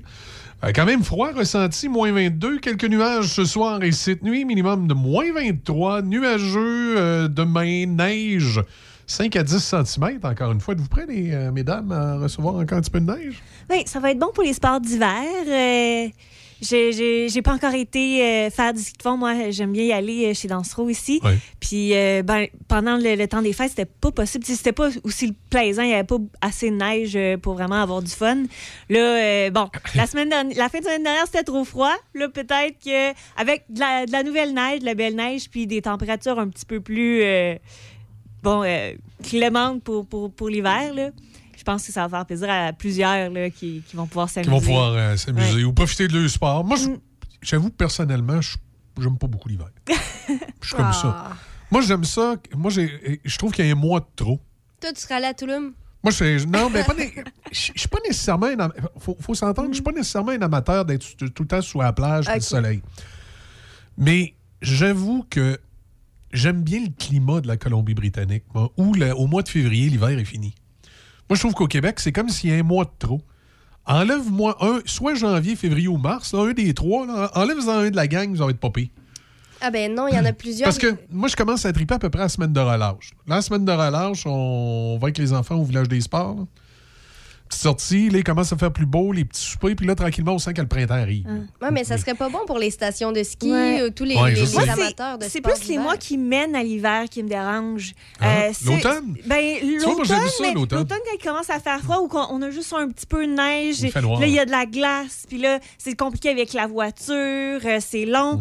Euh, tandis que, tu sais, la neige ce matin, là, euh, ben, c'est mon père qui a Ouais. déneigé ma voiture ce matin, mais en même temps, tu sais, la neige était, euh, c'était une neige facile euh, à, tandis que c'est ça, j'ai habité à Toronto pendant euh, un an, puis euh, bon, là-bas, jusqu'à février, il n'y a pas vraiment de neige, puis cet hiver-là, il y avait eu des, des très grands Ouais. froids en février, mais pas vraiment avant. Puis c'est- comme désagréable parce que tout est compliqué, parce que c'est quand même l'hiver, donc il, fait, il peut faire quand même froid, il y a de la neige, il y a de la glace, euh, c'est difficile de se déplacer, que ce soit en voiture ou à pied. Puis, euh, en même temps, il n'y a aucun plaisir à avoir parce que tu peux rien faire. Tu sais, les gens qui aiment Ouais, il y a euh, pas assez de marcher neige dans la sport, neige, sais, ouais. euh, aller dans les sous-bois, que ce soit pour faire du ski de fond ou de la, de la randonnée euh, ou de la raquette, il n'y en a pas assez. Donc, c'est comme tous les inconvénients de l'hiver, sans avec aucun des plaisirs, tu sais. Non, Puis le froid, un petit peu là, humide, là, c'est...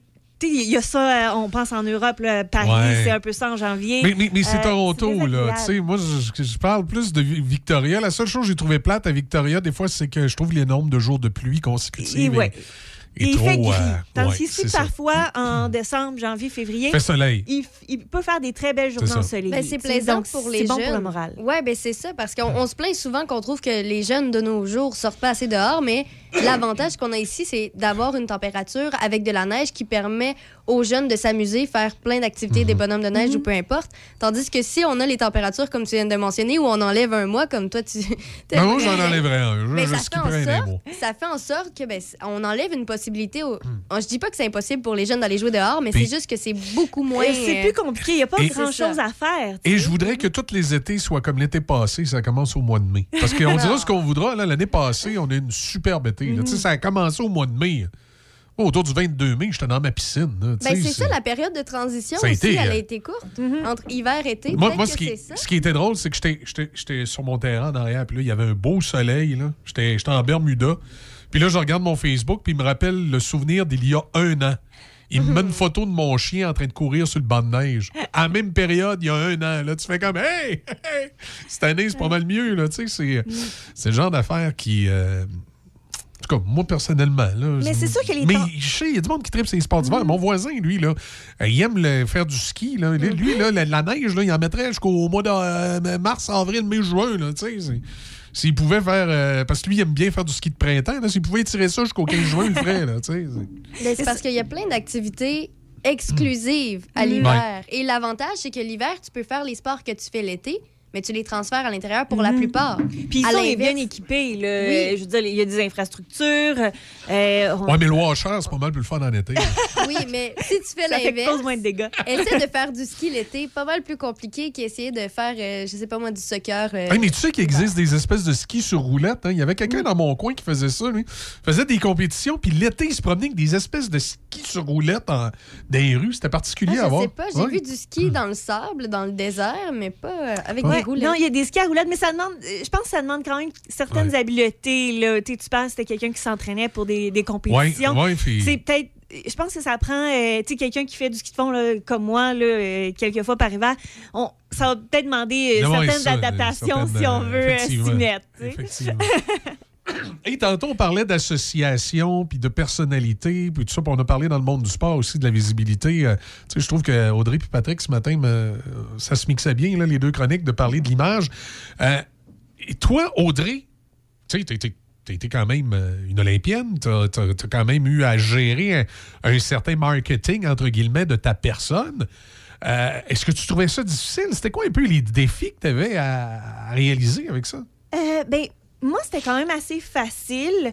Euh, Peut-être parce que je viens d'une d'un- d'une petite place. Je viens de Pont-Rouge. Euh, ici, bon, tu te fais rapidement une réputation dans le bon sens ou dans le mauvais sens. Euh, même, même si t'es pas quelqu'un qui fait quelque chose de particulier. Moi, j'ai fait du sport, mais euh, même enfant, j'étais consciente de ça, tu sais, bien avant de, de- de percer euh, au niveau sportif que euh, ben moi j'a- j'avais une bonne réputation à l'école j'étais une des premières de classe les, les enseignants même ceux qui m'avaient pas enseigné me, me connaissaient. Puis j'étais consciente de ça tu sais que euh, puis lorsque j'étais consciente aussi que ça me donnait des privilèges. Lorsque moi, je commettais une petite bévue, euh, une petite erreur, mais on me pardonnait plus facilement parce que c'était. Donc, euh, je pense que. Tu avais ça une réputation d'être une bonne personne. Exactement, Bon. Pauvre Audrey, elle était naïve un petit peu, là, à peu près à la bonne décision. Ça passe à mieux. Exactement, tu sais, puis j'ai été consciente de ça aussi lorsque je suis arrivée dans, avec un, si on veut, euh, bon, sur la scène provinciale, nationale, puis avec le- les médias sociaux aussi, tu sais, c'est arrivé, moi, pendant ma carrière, là, j'ai commencé mes premiers championnats du monde en 2001, Ouais, Euh, il n'y avait pas de médias sociaux à ce moment-là. Toi, là. t'as as comme connu la transition. Là, Exactement. partir de Internet, c'est une, c'est une bebelle qu'on regarde de loin pour dire Ah, c'est cute. Puis le Internet, où on a les deux pieds Euh, dedans. Facebook, puis Ouais. euh, à la fin de ma carrière, Instagram, euh, c'était. Ouais. Puis euh, ce que je me suis. euh, puis c'est un peu le, le- le- un- une des constatations que j'ai fait un peu. Euh, moi, ça m'a pas causé de problème, mais en même temps, je suis devenue consciente que si tu mets quelque chose puis que tu as une certaine image, euh, ça se peut que ça parte, là, tu sais, comme qu'on on te voit. Tu, con- tu contrôles pas nécessairement. Tu contrôles pas nécessairement. Euh, tu sais, euh, moi, j'ai. Bon, souvent, je mettais des photos de gâteaux, de bonbons et tout. Euh, puis, c'est ça, je disais, ben, moi, j'en mange un petit peu.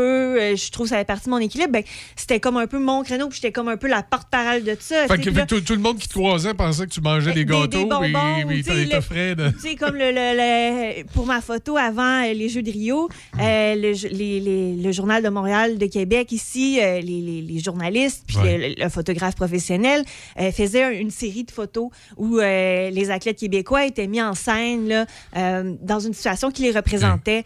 Euh, donc, il y avait, par exemple, euh, puis ils ont fait ça, je pense, avant Londres aussi. Donc, par exemple, avant Londres, un de mes coéquipiers qui voulait étudier en sommellerie, il l'avait pris dans un Dans, dans- dans une cave à vin. une cave à vin et tout. Bon, moi. euh, t'ont emmené chez Laurent Socor. ben, et à- à- avant, à- avant Londres, ils m'ont pris dans une fontaine avec du rose parce que bon, j'ai- j'avais mis beaucoup de photos de vêtements rose mauve. Donc, on dit, bon, Audrey, c'est ses couleurs, c'est ça. OK. Euh, Puis c'est vrai que je porte souvent du rose, j'en porte aujourd'hui. ouais. Mais bon, avant Londres, c'était ça. Puis là, avant Rio, ah ben Audrey, elle aime les affaires, les bonbons, les, les affaires sucrées. euh, soit une petite boutique là, de vêtements avec des petits bijoux euh, très Ouais. cute, très féminins, ou euh, on pourrait mettre des cupcakes. Ils t'ont Euh, rapidement donné une étiquette. Exactement. Fait que là, finalement, sur la photo, euh, pour terminer l'histoire, je suis couchée entourée de cupcakes avec un gâteau. c'est la photo. C'est ce qui me représentait à ce moment-là. Donc, c'est- c'est pas grave, puis c'est- c'est sympathique. Puis, tu sais, c'est- bon, c'était une image, euh, une bonne image à avoir, tu sais, d'équilibre, puis de quelqu'un qui est, qui, est, qui est sucré, qui est bubbly. Mais en même temps, tu sais, tu vois que ça peut partir vite, là. Euh, une coupe de photos de euh, t-shirts avec des licornes, puis un Surtout peu que moi, moi, je- je l'ai pas vu en photo, les miens d'hiver. Oui, euh, non, je comprends que c'est assez rapidement, là, on, on, accole l'étiquette. Parce que les gens aiment ça, tu mettre des étiquettes, c'est rassurant. Puis tu te dis, OK, ben, puis Ben, y aussi, y a les commentaires de- font la même chose. Une espèce de confort, Oui, là, de... de- de dire, OK, ben, elle, elle aime les vêtements, elle aime la mode. Ben, moi, je suis une boutique de vêtements ou une marque, peu importe. Ben, oui, je vais aller avec cette personne-là. Tandis que cette autre personne-là peut aussi aimer les vêtements, mais parce qu'elle l'a communiqué différemment, parce que c'est pas sur son créneau, elle a là autre chose. Sais, euh, elle étudie en nutrition, par exemple. Là, ah, ben elle, les, les- les marques de yogourt, là, Ouais. euh, ça va être la personne euh, attitrée à ça. Fait euh, c'est ça aussi, c'est que du positif, ça, de, ah, ben d'être la personne que euh, les marques de boissons énergisantes veulent avoir parce que tu as une image qui fit avec leur Mhm. Avec marketing. leur marketing. Mais, il faut- tu veux il faut, faut- être prudent parce qu'à un moment donné, c'est ça, tu attrapes l'étiquette d'un produit. Là. Mhm.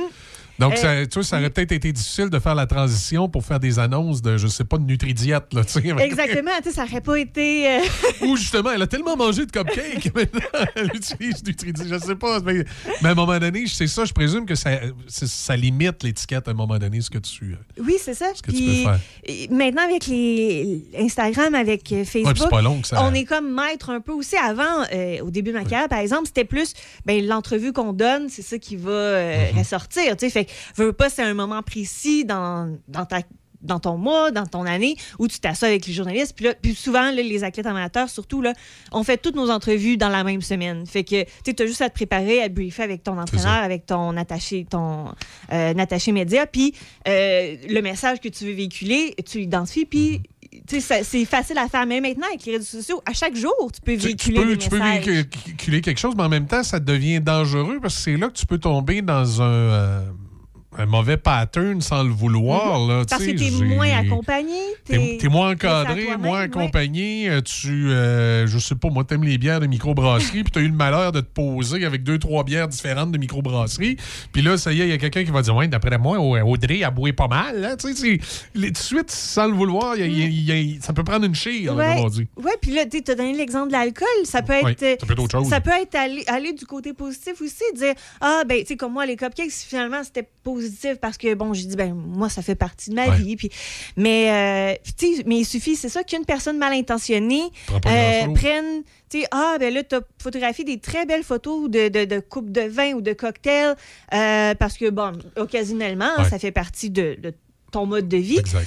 Il suffit que quelqu'un prenne une photo de toi où tu es plus ou moins en forme, puis là, tu vois, elle boit trop. prends euh, des brasses, ouais, c'est pas long. ou t'es t'es au restaurant, puis là, tu peux être avec plein de monde, mais là, il y a comme trop de bouteilles de vin vides sur ta table, puis, euh, tu sais, Dans le cadre, le là, mauvais il- il message, suppose c'est ça. tes autos de but. Exactement, Ouais, c'est tu ça, c'est pas long. Puis ça peut être juste une inattention. Parce que ce que tu viens de dire, c'est probablement le meilleur exemple. Tu prends une photo d'une table d'un restaurant, puis tu vois pas nécessairement le monde autour, mais tu vois quatre bouteilles de vin vide. Tu te dis, ah, barnouche, hey, hein, tu sais, tu y as pas pensé ce qu'il y avait dans l'arrière-plan nécessairement. là, tu sais. Ouais, fait que c'est ça, tu sais. Puis au début, euh, dans- au début des années 2000, il y avait des gens qui surveillaient un peu tout ce que, qui était publié sur Ouais. toi. là. Mais je pense qu'ils ont été pris de vitesse un peu là, avec les réseaux sociaux. Ouais. Ils sont pris de vitesse. C'est pas évident de. Mais je pense que les, gens s'habituent de plus en plus. Puis euh, autant les commerces, hein, on en a parlé avec Patrick, là, euh, euh, ils sont de plus en plus, euh, c'est de plus en plus accessible à n'importe quelle grosseur de commerce aussi.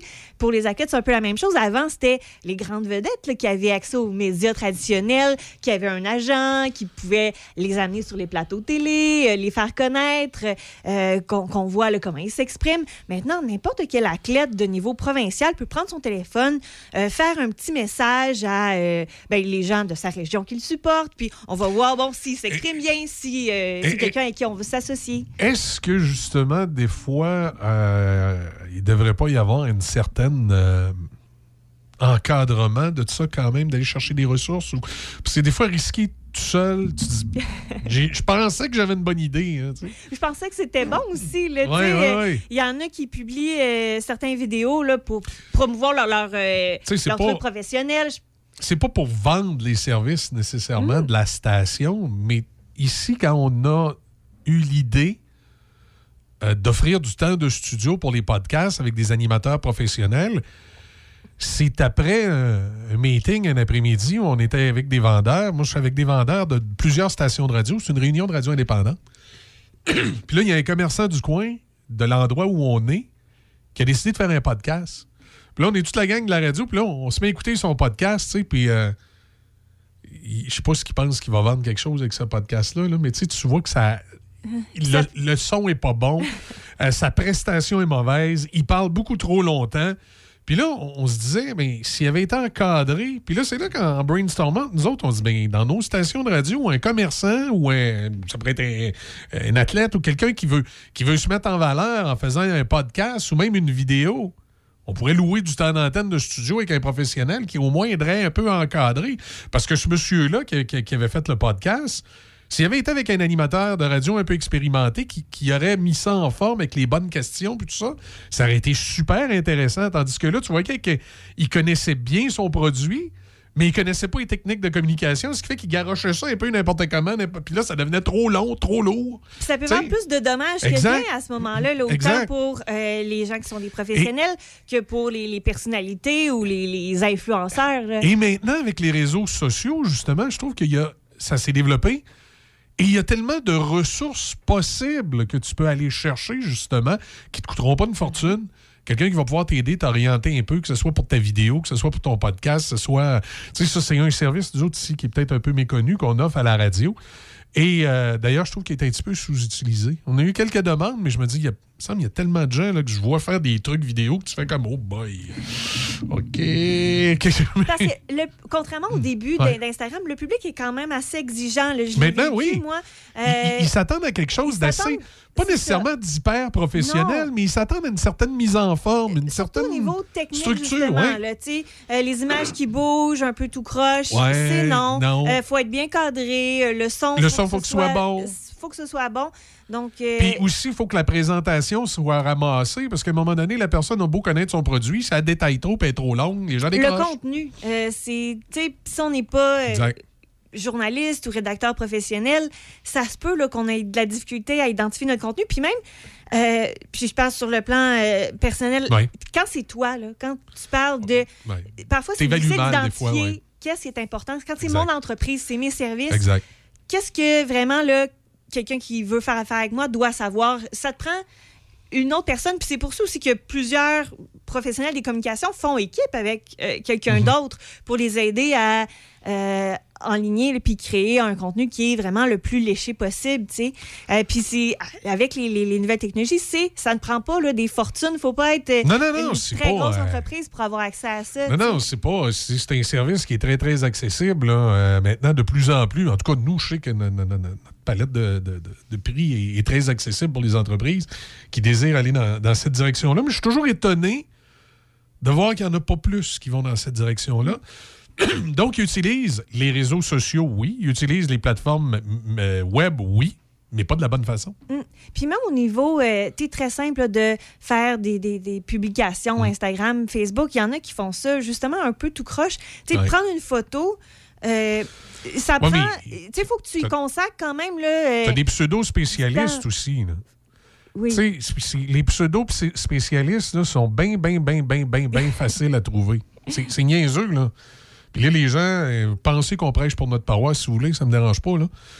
Mais un bon spécialiste média va pas te planter les médias traditionnels parce que généralement, il vient de là, puis il connaît leurs forces et leurs faiblesses. Un pseudo-spécialiste du web, comme il connaît rien des médias traditionnels, il va tout te dire que c'est pas bon. Puis pourtant, puis vous pourriez demander à des clients de la station, on a des clients de la station, nous autres, qui ont été étonnés des résultats qu'ils ont eu en annonçant en radio. Je vois plein de monde que je voyais pas avant. Parce que le média traditionnel, bien utilisé, conjointement avec tes médias sociaux, va donner un bon résultat. Puis un spécialiste des médias sociaux, même s'il ne te fait pas faire de traditionnel, qui te fait juste faire du média social, il ne te dira pas que les médias traditionnels, c'est de la merde. Il, il dira pas ça parce que il vient de là, il connaît ce milieu-là, il connaît les forces et les faiblesses de chacun. Il sait ce que toi tu cherches sur les médias sociaux, donc il va, il va t'encadrer puis il va t'amener vers les médias sociaux pour que tu aies le résultat que tu cherches, mais jamais il va te dire que les médias traditionnels, c'est de la scrap. Celui qui fait ça, c'est parce qu'il a peur des médias traditionnels, parce qu'il les connaît pas, il sait pas comment ça marche, puis il a assez peur qu'il- de se faire voler des clients par les médias traditionnels, parce que lui, c'est ce qu'il fait depuis des années, voler des clients aux médias traditionnels pour les amener vers le web. Donc, je pense que ça, c'est un des points bien, bien importants. Moi, il n'y a pas longtemps, puis elle va être sur nos ondes bientôt. On m'a dit, Michel, écoute, il y a une spécialiste des médias sociaux euh, marketing des médias sociaux, tout ça, qui aimerait ça faire des chroniques euh, à radio. C'est des chroniques à radio, médias sociaux. La première question que j'ai posée, c'est ça. J'ai dit, excuse, tu penses quoi, toi, des médias traditionnels? Et tu vois, ça, c'est. C'était important pour moi. C'était la première question à lui poser. De voir c'est quoi l'analyse qu'elle en a fait, puis qu'est-ce qu'elle disait à ses clients au sujet des médias traditionnels. Et effectivement, c'était pas quelqu'un qui, qui, aurait pu me dire Ouais, mais les médias traditionnels, hein, c'est t'envoie disparaître ici. Non, c'est pas ça qu'elle a dit pendant tout. Donc, c'est là qu'elle m'a consolidé, puis éventuellement, elle va faire des chroniques avec nous autres. Puis oui, tu peux faire une campagne uniquement sur les médias sociaux, tu peux mettre médias sociaux et médias traditionnels, tu peux encore à certaines périodes faire uniquement médias traditionnels, puis revenir vers les médias sociaux. Ils ont chacun leurs forces et leurs faiblesses, et il faut savoir bien les identifier. Moi, j'ai ça des fois en parler un peu parce que tu as toujours l'air, euh, comme là, moi, je suis à la radio, j'ai toujours l'air de prêcher pour ma paroisse. Euh, mais dites-vous que ceux qui font juste du web aussi, prêchent pour leur paroisse. Fait que, tu sais, un, un vrai. euh, Quelqu'un qui va vraiment bien vous conseiller là-dessus, c'est quelqu'un qui est capable de travailler avec tous les médias, puis qui va vous sortir la force et la faiblesse de chacun des médias, puis qui va être capable de vous monter une mise en marché, que ce soit euh, pour vous personnellement, comme tu- on parlait tantôt d'un athlète qui veut, qui veut se faire son image marketing, ou d'une entreprise qui veut tout simplement euh, faire connaître ses produits puis les vendre de la meilleure façon. là. Je pense qu'il y, a une- il y a une ligne à aller, à aller chercher euh, là-dessus. Euh, Je pense que c'est ça, c'est de bénéficier Ouais. des forces, puis ça dépend aussi euh, de, de ton entreprise, c'est quoi. Ben oui. Euh, il y a des entreprises que ça peut être d'afficher dans le journal local, là. puis ben, suivez-nous sur Instagram. venez, on existe. Euh, voici, puis après ça, le- le- le- le- l'appel à l'action, c'est de justement nous suivre, puis de voir que ça peut être la même chose à la radio. C'était un concours, un- Puis, tu sais, c'est- ça. Je pense que les possi- possibilités sont tellement euh, grandes, tu sais. Je vais vous conter quelque chose de vrai, OK? Mais ça va super vous faire sourire. On a déjà pensé convaincre un prêtre, essayer de, de- convaincre des gens de l'Église catholique d'avoir un site confession.com pour les gens qui peuvent pas sortir de la maison pour pouvoir être confessés par Zoom. Je suis sûr que ça aurait marché. Mais évidemment, les, les gens euh, de l'Église à qui on a parlé étaient un petit peu. euh, ils regardaient les ordinateurs de loin. Pour eux autres, c'était complètement débile ce qu'on lui proposait. Mais je suis sûr qu'il y aurait eu une espèce de marché pour ça. Puis le pire, c'est que l'adresse Internet confession.com était disponible. On va confesser les gens par Zoom. Ça aurait fonctionné, tu sais, pour un petit montant, là, tu sais, pas- pas pour les arnaquer, juste pour donner un service. là. Puis ça aurait permis à l'Église qui fait ça, tu sais, de c'est deux piastres par confession, mais t'as un deux piastres que tu mets dans le pot pour la fabrique pour faire le toit de l'Église. Mais au-delà du service aussi, c'est de faire parler d'eux. Ben, c'est ça. Tu sais, il y a- il y, a ça aussi. L'Église catholique, là, peu importe ce qu'on pense des religions, là, la question n'est pas de parler de religion ce matin, c'est juste de, de parler de- de- d'un domaine qui était. Tu sais, la religion, ça a été quelque chose de très, très, très, très fort pendant longtemps au Québec. Et c'est un. C'est en train de tomber, justement, parce qu'ils n'ont pas su se renouveler à travers une mise en marché. C'est pas la foi qui va venir malheureusement tout sauver pour eux. Donc, j'en reviens pas de voir les possibilités. là. Ils ont raté le virage numérique. Il y a tellement d'affaires à faire. Puis, à quelque part, j'aurais aimé mieux voir l'Église catholique faire ça qu'une secte, là, tu sais, euh, les. En mouvements même, sectaires. temps, en même temps, est-ce que c'est vraiment le- leur clientèle cible? Est-ce qu'elle sait comment fonctionne? La clientèle cible de l'Église, mon enfant, c'est tous les disciples. Non, je sais, c'est tout je le monde. sais, mais si on prend avec euh, les, les- Ouais. la clientèle euh, Ouais. 2021. Ouais. Disons que est-ce que c'est est-ce que c'est tout le monde qui sait comment fonctionne un, ordinateur tout seul? Ben, je pense que les. Mm. gens, euh, surtout avec la pandémie, là, les gens étaient obligés d'apprendre Zoom. Moi, ma mère de 78 ans, elle est obligée d'apprendre Zoom. Bon, OK, trois quarts du temps, là, ça serait le genre à avoir son Zoom ouvert, puis elle y pense pas, puis elle est en train de changer. Là. Pour le moment, là, je, je dis tout le temps, maman, quand c'est fini, là, faut que tu fermes. hein. Faut que tu- mais, mais de plus en plus, les gens ont appris comment fonctionne Zoom. Puis, tu sais, ça peut paraître euh, euh, stupide, mais il y a des personnes âgées, parce que pour nous autres, la religion est moins présente, mais il y a des personnes âgées qui font de l'anxiété parce qu'ils ne sont pas confessés cette semaine. ça arrive, ça. Tu sais, des gens là, qui ont euh, 80, là, entre 80 et 90, là, pour les autres, là, tu sais, euh, hey, ça fait six mois que je me suis pas confessé là, parce que je je suis pas capable de sortir d'ici puis il n'y a pas de curé qui vient. Là. Mais c'est un service qui, qui leur a fait du bien. Là. Ben oui, mais c'est moi, c'est le plus le principe que je connais plusieurs personnes de cet âge qui ont de vraiment beaucoup de difficultés. Bon, mais il y a toujours une petite madame au CLSC ou euh, dans la maison de retraite qui aurait pu les aider à brancher ça. C'est pas tout le monde Et là, par- parlant de monsieur le curé, là. Voyons donc. Ben, à 85-90 ans, il y en a qui sont a. encore à la Mais maison, mais tu as besoin d'aide. Tu as besoin de quelqu'un qui vient t'aider, au moins faire ton ménage, ou quelque chose qui pourrait justement t'aider à te brancher une fois par semaine, puis euh, faire ta confession. en- Tu sais, ça, ça paraît. Il y a plein de monde qui sont crampés de rire à matin. tu t'en vas où, Cloutier, avec ta religion? Oui, mais il y a un marché, là, puis il y a un besoin. là. Puis faut, c'est pas parce que c'est- religieux qu'il faut qu'il faut mettre ça de côté. Il y a des gens qui font de l'anxiété parce qu'ils peuvent pas, ils peuvent pas vivre ça.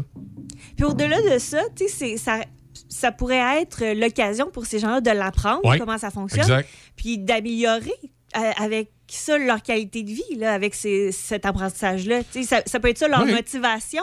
Comme, OK, bien là, je veux vraiment euh, obtenir Exact. ce service-là, donc je vais apprendre comment ça fonctionne, puis ça me permet euh, de façon euh, aléatoire après d'avoir accès à d'autres services, d'autres, mais que ce soit de devenir un petit peu plus habile sur ordinateur pour justement là, prendre mon rendez-vous pour le vaccin ou des, des choses comme ça, tu sais. Exact. Fait que, ça, ça peut mener à tout, là, euh, l'encadrement web, puis les- les- tout, ce qui, tourne autour de ça. On va écouter Supertramp. Tu vas nous faire des manchettes. Puis on va parler à Amélie Sarrazin, une dame de Granby, qui, elle, a été euh, victime de, ce que je peux dire, de violence conjugale. Oui, je pense que c'est ça. C'était peut-être... euh, je, je connais pas toute l'histoire d'Amélie. Je sais pas si c'était de la violence physique ou psychologique, mais en tout cas, peu importe. Elle a décidé de se prendre en main, de sortir de là. Puis à un moment donné, des fois, quand tu as vécu quelque chose de difficile dans ta vie, tu te dis, je veux pas juste sortir de là. Je veux faire quelque chose pour les autres. Et là, euh, elle, elle prépare une espèce de grande caravane pour faire le tour du Québec, pour aller à la rencontre de d'autres femmes qui ont vécu des situations pas faciles pour, euh, pour jaser avec eux autres, connaître leur histoire, euh, leur permettre un peu d'évacuer aussi ce qu'ils ont vécu, puis en même temps de, faire de la prévention, puis de mieux connaître tout ça. Alors, on va lui parler euh, dans les prochains instants. Mais justement, Supertramp, puis les manchettes à Libye, surtout, c'est important.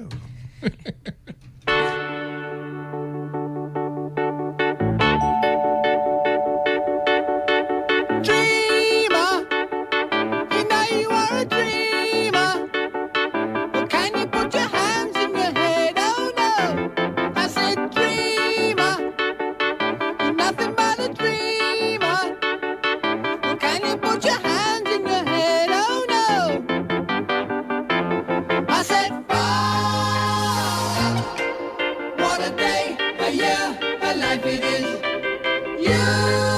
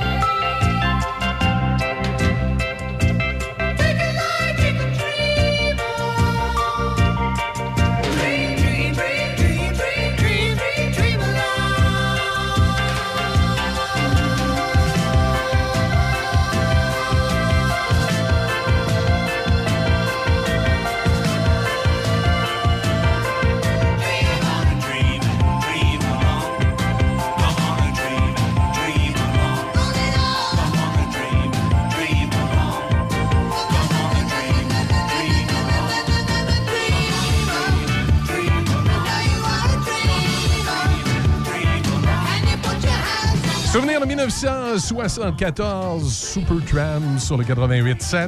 On va faire un petit tour du côté des manchettes. On vient dans un instant. Bougez pas. Patrick Bourson et toute son équipe de la boulangerie-pâtisserie-chocolaterie chez Alexandre vous souhaitent un bon matin avec ses merveilleux poissons pur beurre, ses délicieuses chocolatines, toutes ses succulentes viennoiseries ainsi que tous ses pains variés.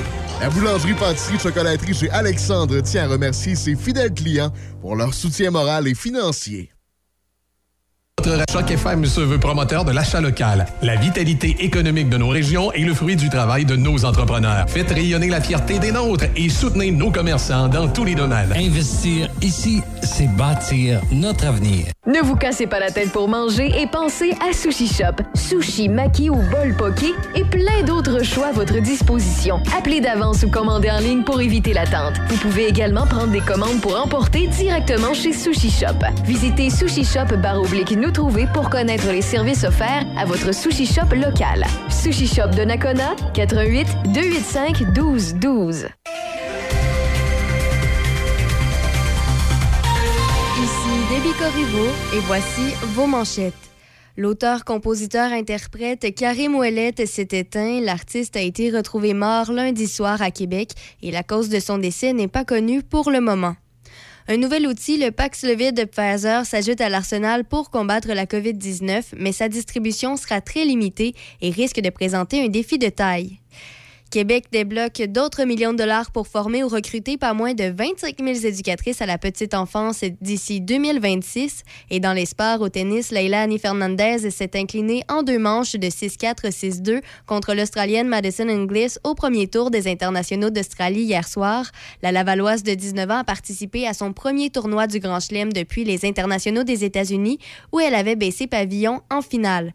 Au hockey, le Canadien de Montréal a poursuivi sa lente descente en enfer, s'inclinant 5-2 devant les Coyotes de l'Arizona hier après-midi dans un duel entre les deux pires équipes de la LNH. Rem Pitlick et Ryan Peeling ont été les deux buteurs du Canadien. La, la course au dernier rang. Ouais. Euh, le tricolore poursuit son voyage de cette manche en rendant visite aux Stars à Dallas ce soir. Peut-être auront-ils l'occasion de se reprendre. Peut-être pas.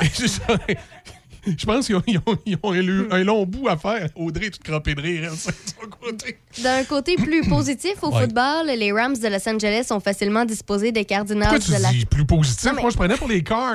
Oui, mais c'est parce qu'après ça, ça, ça débloque là, le, le- Ouais. le deuxième round. Mais ils vont se faire plancher par Tom puis les Ah, Buccaneers. On sait pas, on sait pas. Le portrait du second tour des éliminatoires est désormais connu. Par contre, dans l'association américaine, les Bills de Buffalo visiteront les Chiefs de Kansas City et les Titans du Tennessee recevront les Bengals de Cincinnati. Dans l'association nationale, les 49ers de San Francisco seront à Green Bay pour y affronter les Packers et les Rams de Los Angeles ben, vont tenter d'éliminer les champions en titre, les Buccaneers de Tampa Bay. Et pour terminer, rappelons qu'au basketball, le Heat de Miami a vaincu les Raptors de Toronto par la marque de 104-99 hier soir. Un petit mot, Karim Ouellet, euh, j'ai resté euh, bon, étonné. Je- je- C'est sorti dans les dernières Honnêtement, je heures. pourrais pas vous dire si on en joue ici. Faudrait que je demande au directeur musical parce qu'on une station des classiques, on joue des trucs avant 2015, mais euh, c'est peut-être un peu pop pour nous autres. J'ai trouvé un extrait sur Internet. J'ai. euh, C'est ça, sa grosse tune? Ouais, ben une de Depuis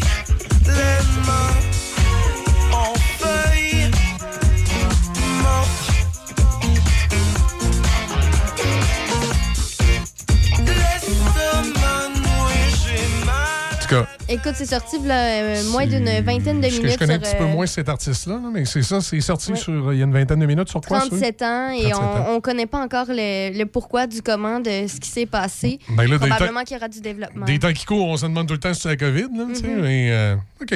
Bon, mais c'est beau.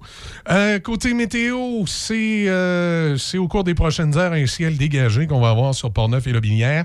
Poudrerie par endroit, euh, mais je pense que ça a l'air pas mal passé ce matin. Je regarde en tout cas sur Pont-Rouge, ça n'a pas l'air de la poudrerie. Quelques nuages ce soir, cette nuit, surtout minimum de moins 23 et moins 30 ressentis. Ce sera pas chaud. Et euh, mercredi, demain, nuageux, neige euh, débutant en avant-midi. On parle d'un 5 à 10 cm. Maximum de moins 12 présentement à Pont- à Pont-Rouge. On a moins 13 degrés. Choc. C-H-O-C. Le son des classiques. Dans Portneuf et Lobinière. Choc 88 7. Café Choc. Jusqu'à 9h, c'est Café Choc avec Michel Cloutier et toute l'équipe. Le son des classiques. Choc 88 7. 8h39 minutes, comme je vous disais un petit peu plus tôt euh, ce matin, on va s'en aller. On en a parlé en début de semaine. Il y avait un article dans le Journal de Québec qui parlait souvent que les, euh, ressources pour euh, les gens qui sont victimes de violences conjugales ne sont pas toujours disponibles. Il y a beaucoup de prévention qui s'est fait là-dessus dans la dernière année. Et des fois, il y a des gens qui, qui vivent de la violence conjugale, que ce soit physique ou psychologique, à un moment donné. Euh, Il y en a qui, pour qui c'est la déchéance, malheureusement. Il y en a d'autres qui se reprennent en main. Et des fois, il y en a qui se reprennent en main puis qui veulent aller un petit peu plus loin en se disant Bon, j'ai vécu quelque chose, j'ai passé à travers, mais à partir de maintenant, je veux aussi faire quelque chose pour les autres, pour qu'on se rende compte qu'on n'est pas tout seul. Chaque personne a son histoire, chaque personne a sa façon euh, de passer à travers. Et pour notre prochaine invitée, Amélie Sarrazin, je pense que ça a été d'aller euh, d'aller à la rencontre de d'autres personnes qui ont vécu euh, des, des problématiques de ce genre, de voir comment ça s'est passé pour eux, probablement leur faire sentir également qu'ils ne sont pas seuls, mais elle va être pas mal meilleure que moi pour vous raconter son cheminement, puis qu'est-ce qui l'amène présentement à être à quatre pattes dans un autobus Bluebird, à, à sabler le plancher pour préparer l'autobus à faire le- le- le- une grande tournée. On va rejoindre Amélie. Bon, bon matin, Amélie. Bon matin, ça va bien? Ben oui, ça va bien, toi. Et euh, écoute, c'est euh, moi, je te suis sur Internet, puis je, je te, je te vois tous les jours. Je me dis, tabarouette, où c'est qu'elle trouve toute l'énergie de faire ça, en train de sabler le plancher de l'autobus, puis de, de- je vois que c'était, pour toi, le projet te tient vraiment à cœur. J'aimerais ça ce matin que tu nous racontes un petit peu le, ch- le cheminement. En fait, qu'est-ce qui s'est passé qui t'a amené là? Puis à partir de maintenant, où tu t'en vas avec ça? Eh ben écoute, tu as, déjà euh, pas mal bien euh, introduit le, sujet. Euh, c'est parti effectivement d'un désir premier qui était personnel, affranchi. Ça se veut un mouvement qui va donner une voix à ceux et celles qui ont vécu de la violence conjugale. Puis là, violence conjugale, ce qu'on voit surtout dans les médias, c'est euh, homme-femme, surtout homme envers femme. Mais moi, je veux rejoindre vraiment euh, hommes-femmes hétéros, euh, gays, lesbiennes, euh, trans. euh, Vraiment, c'est ça. Ça se vit dans tous les milieux. On en parle juste moins souvent.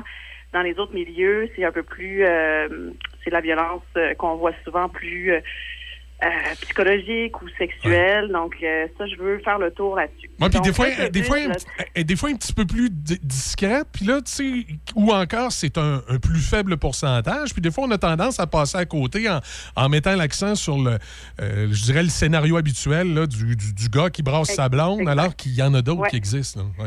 Exact. Puis ce qui fait très peur là, dans mes dans mes rencontres que j'ai fait pré-podcast, pré-vidéo qui vont s'en venir, ce qui est très alarmant, c'est que euh, sur les personnes que j'ai interviewées, il y en a aucune qui a osé porter plainte. Euh, Ils sont toutes, euh, ouais, ils sont toutes euh, encore euh, dans dans un- une dynamique de violence conjugale, mais post-séparation. C'est ça. Puis il y en a beaucoup qui qui met- remettent même en question si c'est vraiment de la violence conjugale qu'ils ont vécu. Fait que moi, je veux faire tomber euh, des, des, des tabous, des, euh, des idées préconçues qu'il y a encore. Puis ben ça, je veux le faire, euh, ben, comme tu l'as dit, là, en donnant euh, la parole à ces gens-là. Donc, l'autobus, là, tu, tu parlais d'autobus, tu me vois à quatre pattes là-dedans Oui. en train de sabler. C'est sûr que c'est une grosse job, mais la vision que j'ai eue il y a un peu plus d'un an, c'est vraiment de partir sur les routes, d'aller à la rencontre de ces affranchis-là. Donc, c'est, je m'en vais pas faire du sauvetage euh, de, de, de qui que ce soit. Il n'y a pas de question d'hébergement. Je m'en vais vraiment rencontrer des personnes qui se sont sorties de ça, euh, que ce soit plus ou moins frais ou même euh, que, que ça fasse plusieurs années. Et je m'en vais écouter leur histoire. Euh, et je veux la repartager au monde euh, pour c'est ça, faire tomber les tabous qu'il y a encore, euh, que les gens voient que ça touche vraiment toutes les classes sociales, euh, les ethnies, le- les genres.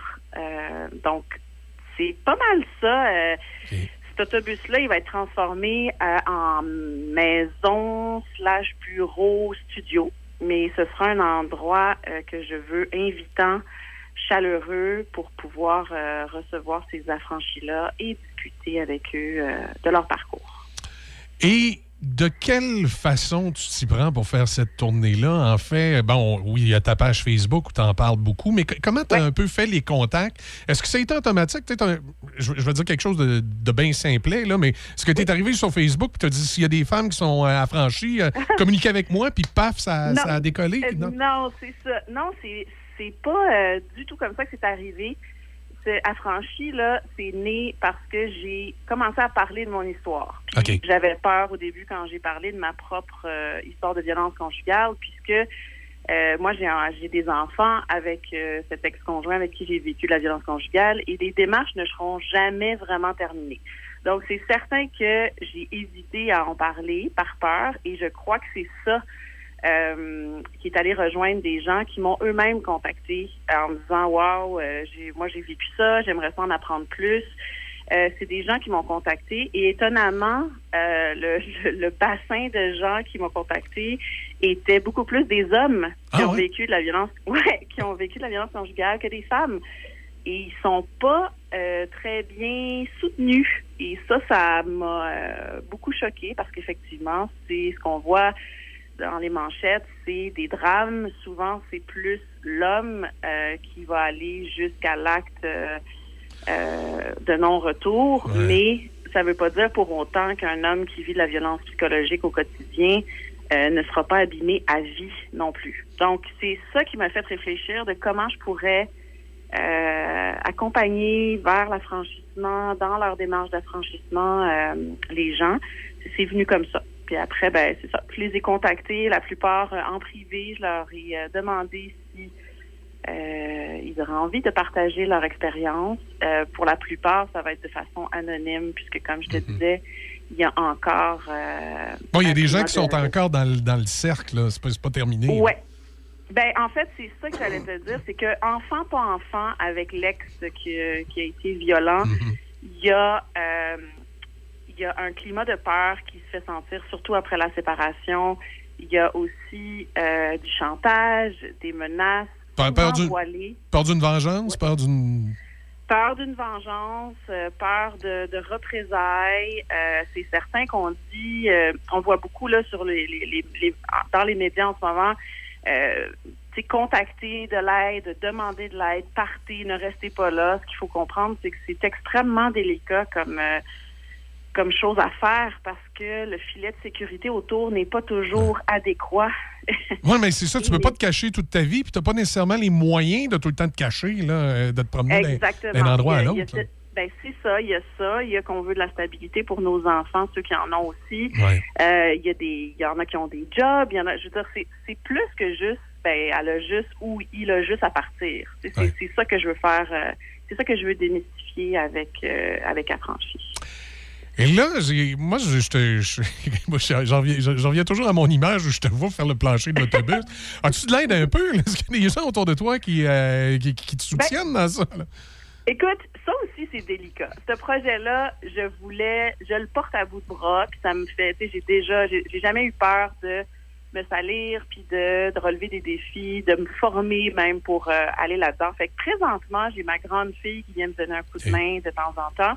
J'ai eu des offres d'aide, puis là, c'est ça que je veux dire aussi. Euh, S'il y en a qui me contactent pour me donner de l'aide, on va dire vraiment technique, là, venir m'aider justement à assembler ce plancher-là, ou il y a des fois, je, ce sera pas par parce que je suis ingrate ou parce que je suis pas reconnaissante que je vais refuser votre offre, mais il faut comprendre que de là où je viens, le parcours d'où je viens avec euh, ce, ce, ce passé de violence conjugale qui a eu lieu il y a quelques années, c'est certain que je peux pas accueillir pour l'instant, euh, surtout des hommes euh, chez moi en échange d'un hébergement ou tu sais ça peut pas être ça. Fait que j'en ai eu des offres là, de gens Ouais. qui seraient qui, qui étaient prêts à venir m'aider, mais c'est ça, c'est délicat. Moi je, je peux recevoir de l'aide ici pour qu'on on puisse m'aider même euh, de, de façon technique en échange d'un bon repas, d'un de boissons chaudes, là, l'histoire d'une journée ou de quelques heures.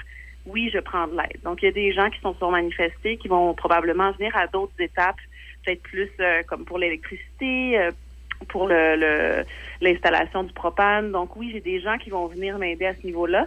Là, la partie plate là que tu vois en ce moment puis que j'aime vraiment pas, je comprends qu'on puisse pas, on n'ait pas envie de venir m'aider là-dedans. C'est vraiment c'est vraiment salaud là, comme job. Fait que non, pour l'instant, à part ma fille, il n'y a pas, y a pas beaucoup de gens, mais il y a des gens qui viennent aider plus au niveau financièrement. Euh, Il y a des gens qui m'ont contacté pour de l'aide euh, en On va faire un don pour les matériaux, des trucs comme ça, non? Aussi, c'est ça exactement. J'ai eu des gens qui m'ont donné des, des panneaux solaires, euh, des euh, le chauffe-eau. Donc c'est super, super, super apprécié. Puis c'est comme ça que qu'on va y arriver un peu plus vite là, à, à partir sur les routes puis à faire vraiment le ben, l'essence du projet. Est-ce que tu as fait un échéancier à savoir à peu près là, à quel moment, euh, go, on s'en va sur la route ou tu, sais, tu, tu- tu- tu vas y aller comme ça vient, veux, veux pas, faut, faut suivre le, le rythme des travaux? Ouais, ben écoute, j'avais déjà fait mes, mes, mes, mes entrevues pré-podcast. Euh, donc là, j'ai déjà un- une dizaine de, de personnes que je vais aller rencontrer. J'ai tout mis ça sur pause présentement parce que clairement, le, la conversion de l'autobus me demande beaucoup d'énergie. Euh, en plus d'être maman monoparentale, là, j'ai quand même des défis. Euh, mais non, j'ai appris à ne plus faire ça, mettre un échéancier, surtout pour une cause comme celle-là, parce qu'il y a trop euh, d'imprévus, d'impondérables, surtout avec un vieil autobus comme ça que je veux retaper vraiment euh, de façon très, très professionnelle, on va dire. Donc, dans ma tête, dans, dans mon désir, ça serait de pouvoir partir à la mi-été, à la fin de l'été, mais c'est vraiment euh, dans ma tête qui est ce désir-là. Je je me mets pas de pression là-dessus. On y va un jour, euh, un jour à la fois. Qu'est-ce que. Exactement. Là, justement, en disant un jour à la fois, Amélie, que- qu'est-ce que tu as retenu le plus de, de ce que tu as vécu? Tu sais, pour toi, là, si, tu avais quelqu'un ce matin là, qui est en situation de, de violence conjugale, que ce soit physique ou psychologique, c'est quoi que tu aurais à lui dire? Tu sais, c'est- quoi le, que, que tu aimerais que cette personne-là sache? c'est euh, c'est très important de d'aller demander de l'aide. Quand on sort d'une relation de violence conjugale, il y a énormément de honte à l'intérieur de nous. Et je dis honte parce que euh, les gens que j'ai interviewés, euh, la totalité de ces gens-là, et moi y compris, c'est ce gros sentiment qui reste de honte, de culpabilité. Et c'est très difficile d'aller chercher de l'aide quand on est dans cet état d'esprit-là. Mais il faut absolument euh, aller contre-courant puis aller demander de l'aide, que ce soit à, à des organismes comme SOS Violence Conjugale, des maisons d'hébergement. Dans mon cas, je n'y suis pas allée dans les maisons d'hébergement. J'avais de la famille qui pouvait me recevoir. Mais les maisons d'hébergement ont joué un rôle très important en externe et ça, peu de gens le savent. D'ailleurs, les gens que j'ai rencontrés en interview ne savaient même pas qu'on pouvait avoir de l'aide gratuitement en externe, que ce soit une écoute, mais personnalisée. Parce que les SOS Violence Conjugale font un très bon travail, sauf qu'à chaque fois qu'on appelle, on doit re-raconter notre histoire et c'est très, très lourd euh, de, de faire cette démarche-là. Donc, ça serait la première chose que je dirais, passer par-dessus euh, la honte euh, et la culpabilité, demander de l'aide et aller travailler sur soi. Moi, j'ai eu la chance euh, que l'IVAC finalement paie mes séances de psy. Je n'aurais pas pu financièrement à l'époque, en me retrouvant seule, pas de revenus avec les enfants, je n'aurais pas pu me payer une psychologue. Donc, j'ai eu cette, cette chance-là. Ça fait maintenant trois ans et demi. Je n'ai pas de honte du tout de, de continuer cette démarche-là et ça a été ça a été euh, une des choses les plus importantes dans ma dans mon processus de guérison parce que la violence conjugale c'est pas juste la personne euh, qui, euh, qui, qui provoque ou qui qui fait la violence qui a un rôle là-dedans c'est plate à dire mais la victime aussi a euh, un- des patterns des, des schémas qu'elle doit changer donc euh, ça serait ça que j'aurais envie de Ça doit pas toujours être évident de changer puis de, re- de retrouver la confiance. Surtout, c'est d'avoir confiance en soi. Est-ce que je. Peut-être que je me trompe, mais moi, j'ai toujours eu l'impression des fois que. Il y a un, un gros manque de confiance en soi qui vient jouer dans ces, euh, dans ces patterns-là, si on veut, de, de, de relations difficiles. Ben, écoute, dans mon cas, et euh, c'est c'est sûr que chaque histoire est différente, j'ai toujours eu euh, une très bonne confiance en moi. J'ai été élevée dans un climat d'amour, euh, un climat sain. On m'a toujours dit, dès que j'étais euh, de, de bon plus jeune âge, euh, fais-toi confiance, tu sais ce qui est bon pour toi. Euh, je n'avais pas de réel manque de confiance en moi à avant de rencontrer cette, euh, cet homme-là. Euh, et ça s'est installé, ça s'est initié de façon vraiment euh, graduelle, insidieuse. Et je peux te dire que après cette euh, relation-là, il n'y en avait plus du tout de confiance en soi. Donc oui, c'est un travail de tous les jours. C'est loin d'être terminé. Euh, il y a encore des journées, c'est comme, c'est sûr que sur les réseaux, j'essaie quand même d'être euh, transparente. euh, parce que c'est ça la démarche. Je veux aussi montrer aux gens qui en vivent qu'il va y en avoir des hauts et des bas encore. Moi, ça fait, ça fait trois ans et demi que je suis sortie de ça et je te dirais, si on veut faire un, un peu un portrait, là, sur une semaine de sept jours, il y a encore deux ou trois jours où je suis, où je me sens paralysée par ces angoisses-là qui remontent. Maintenant, c'est sûr qu'aujourd'hui, j'ai beaucoup plus d'outils pour faire face à ça, puis maintenant, je les accueille. Mais oui, la confiance en soi peut être abîmée.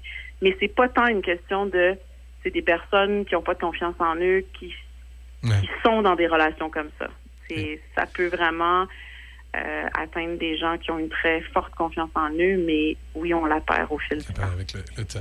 Ben, Amélie, merci beaucoup de nous avoir euh, parlé ce matin. On va, on va suivre ça attentivement. On s'organisera pour se reparler quand tu seras peut-être un petit peu plus là, sur le, le point là, de, d'aller Oui, sur la route puis suivre le projet. Ben oui, puis surtout si à un moment donné tu viens dans, dans notre région, on pourra peut-être essayer de, de- de se servir de facilitateur si- pour que les gens puissent aller te rencontrer puis, et jaser Ben oui, avec, tout à avec toi. Ben C'est oui. super. Puis écoute, euh, je sais pas là, euh, si les gens, d'ailleurs, tu me disais si j'avais fait un appel à tous, mais Mm. je, je le fais là aujourd'hui aussi. Si euh, il y a des hommes, des femmes euh, de tout, euh, de, de, de, ben c'est ça, de, de tout. euh, Toute origine, tout milieu, hein. ouais, toute origine exactement, qui veulent euh, faire entendre leur euh, voix, leur histoire, ils peuvent aussi me contacter. euh, par email amélie-lafranchie à gmail.com. Puis sinon, il y aura bientôt le site web euh, affranchi.ca euh, qui sera disponible. Puis ben, le GoFundMe, toujours, hein, euh, GoFundMe, on peut trouver en écrivant euh, affranchi ou euh, la route de l'affranchissement. Donc voilà. Ben excellent. Merci beaucoup, Amélie Sarrazin. Eh, merci pour votre temps, c'est très gentil. Pas de problème. À bientôt. Bon matin. Bon matin. Bye.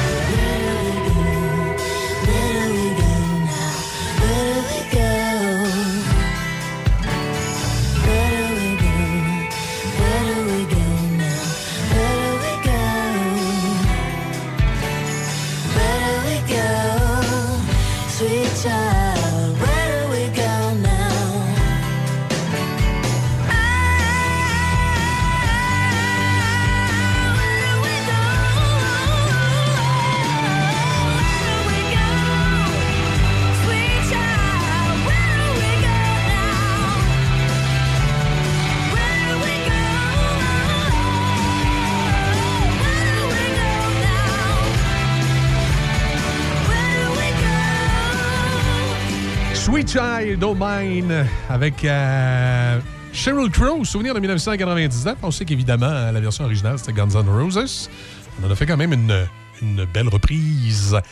Audrey, merci d'avoir été là ce matin. Ah, ça m'a fait plaisir. C'était toujours, euh, comme toujours, très agréable. Oui, puis euh, ça a été le fun. Ça nous a permis, euh, en 8h, 8h30, quand même, d'aborder des, tu sais, des, des- des- des points de vue qu'on on n'a pas tout le temps l'occasion de jaser. Puis je trouve que ce matin, ta chronique et celle de Patrick, euh, on peut faire une espèce de mix entre les deux, puis de jaser justement de la, de la mise en marché. De, de- Ça nous a permis de poursuivre Ouais. après sur, sur le sujet euh, en combinant un petit peu les, les deux, là, à la fois le marketing et euh, ben, l'image des l'image personnalités. des, personnalités. Ben, on va te souhaiter une bonne semaine. On se reparle évidemment mardi prochain. Puis n'importe quand, quand tu es prêt à Pont-Rouge avec une tempête de neige, tu viens nous voir en studio, tu vas toujours être le bienvenu. à bientôt. À bientôt.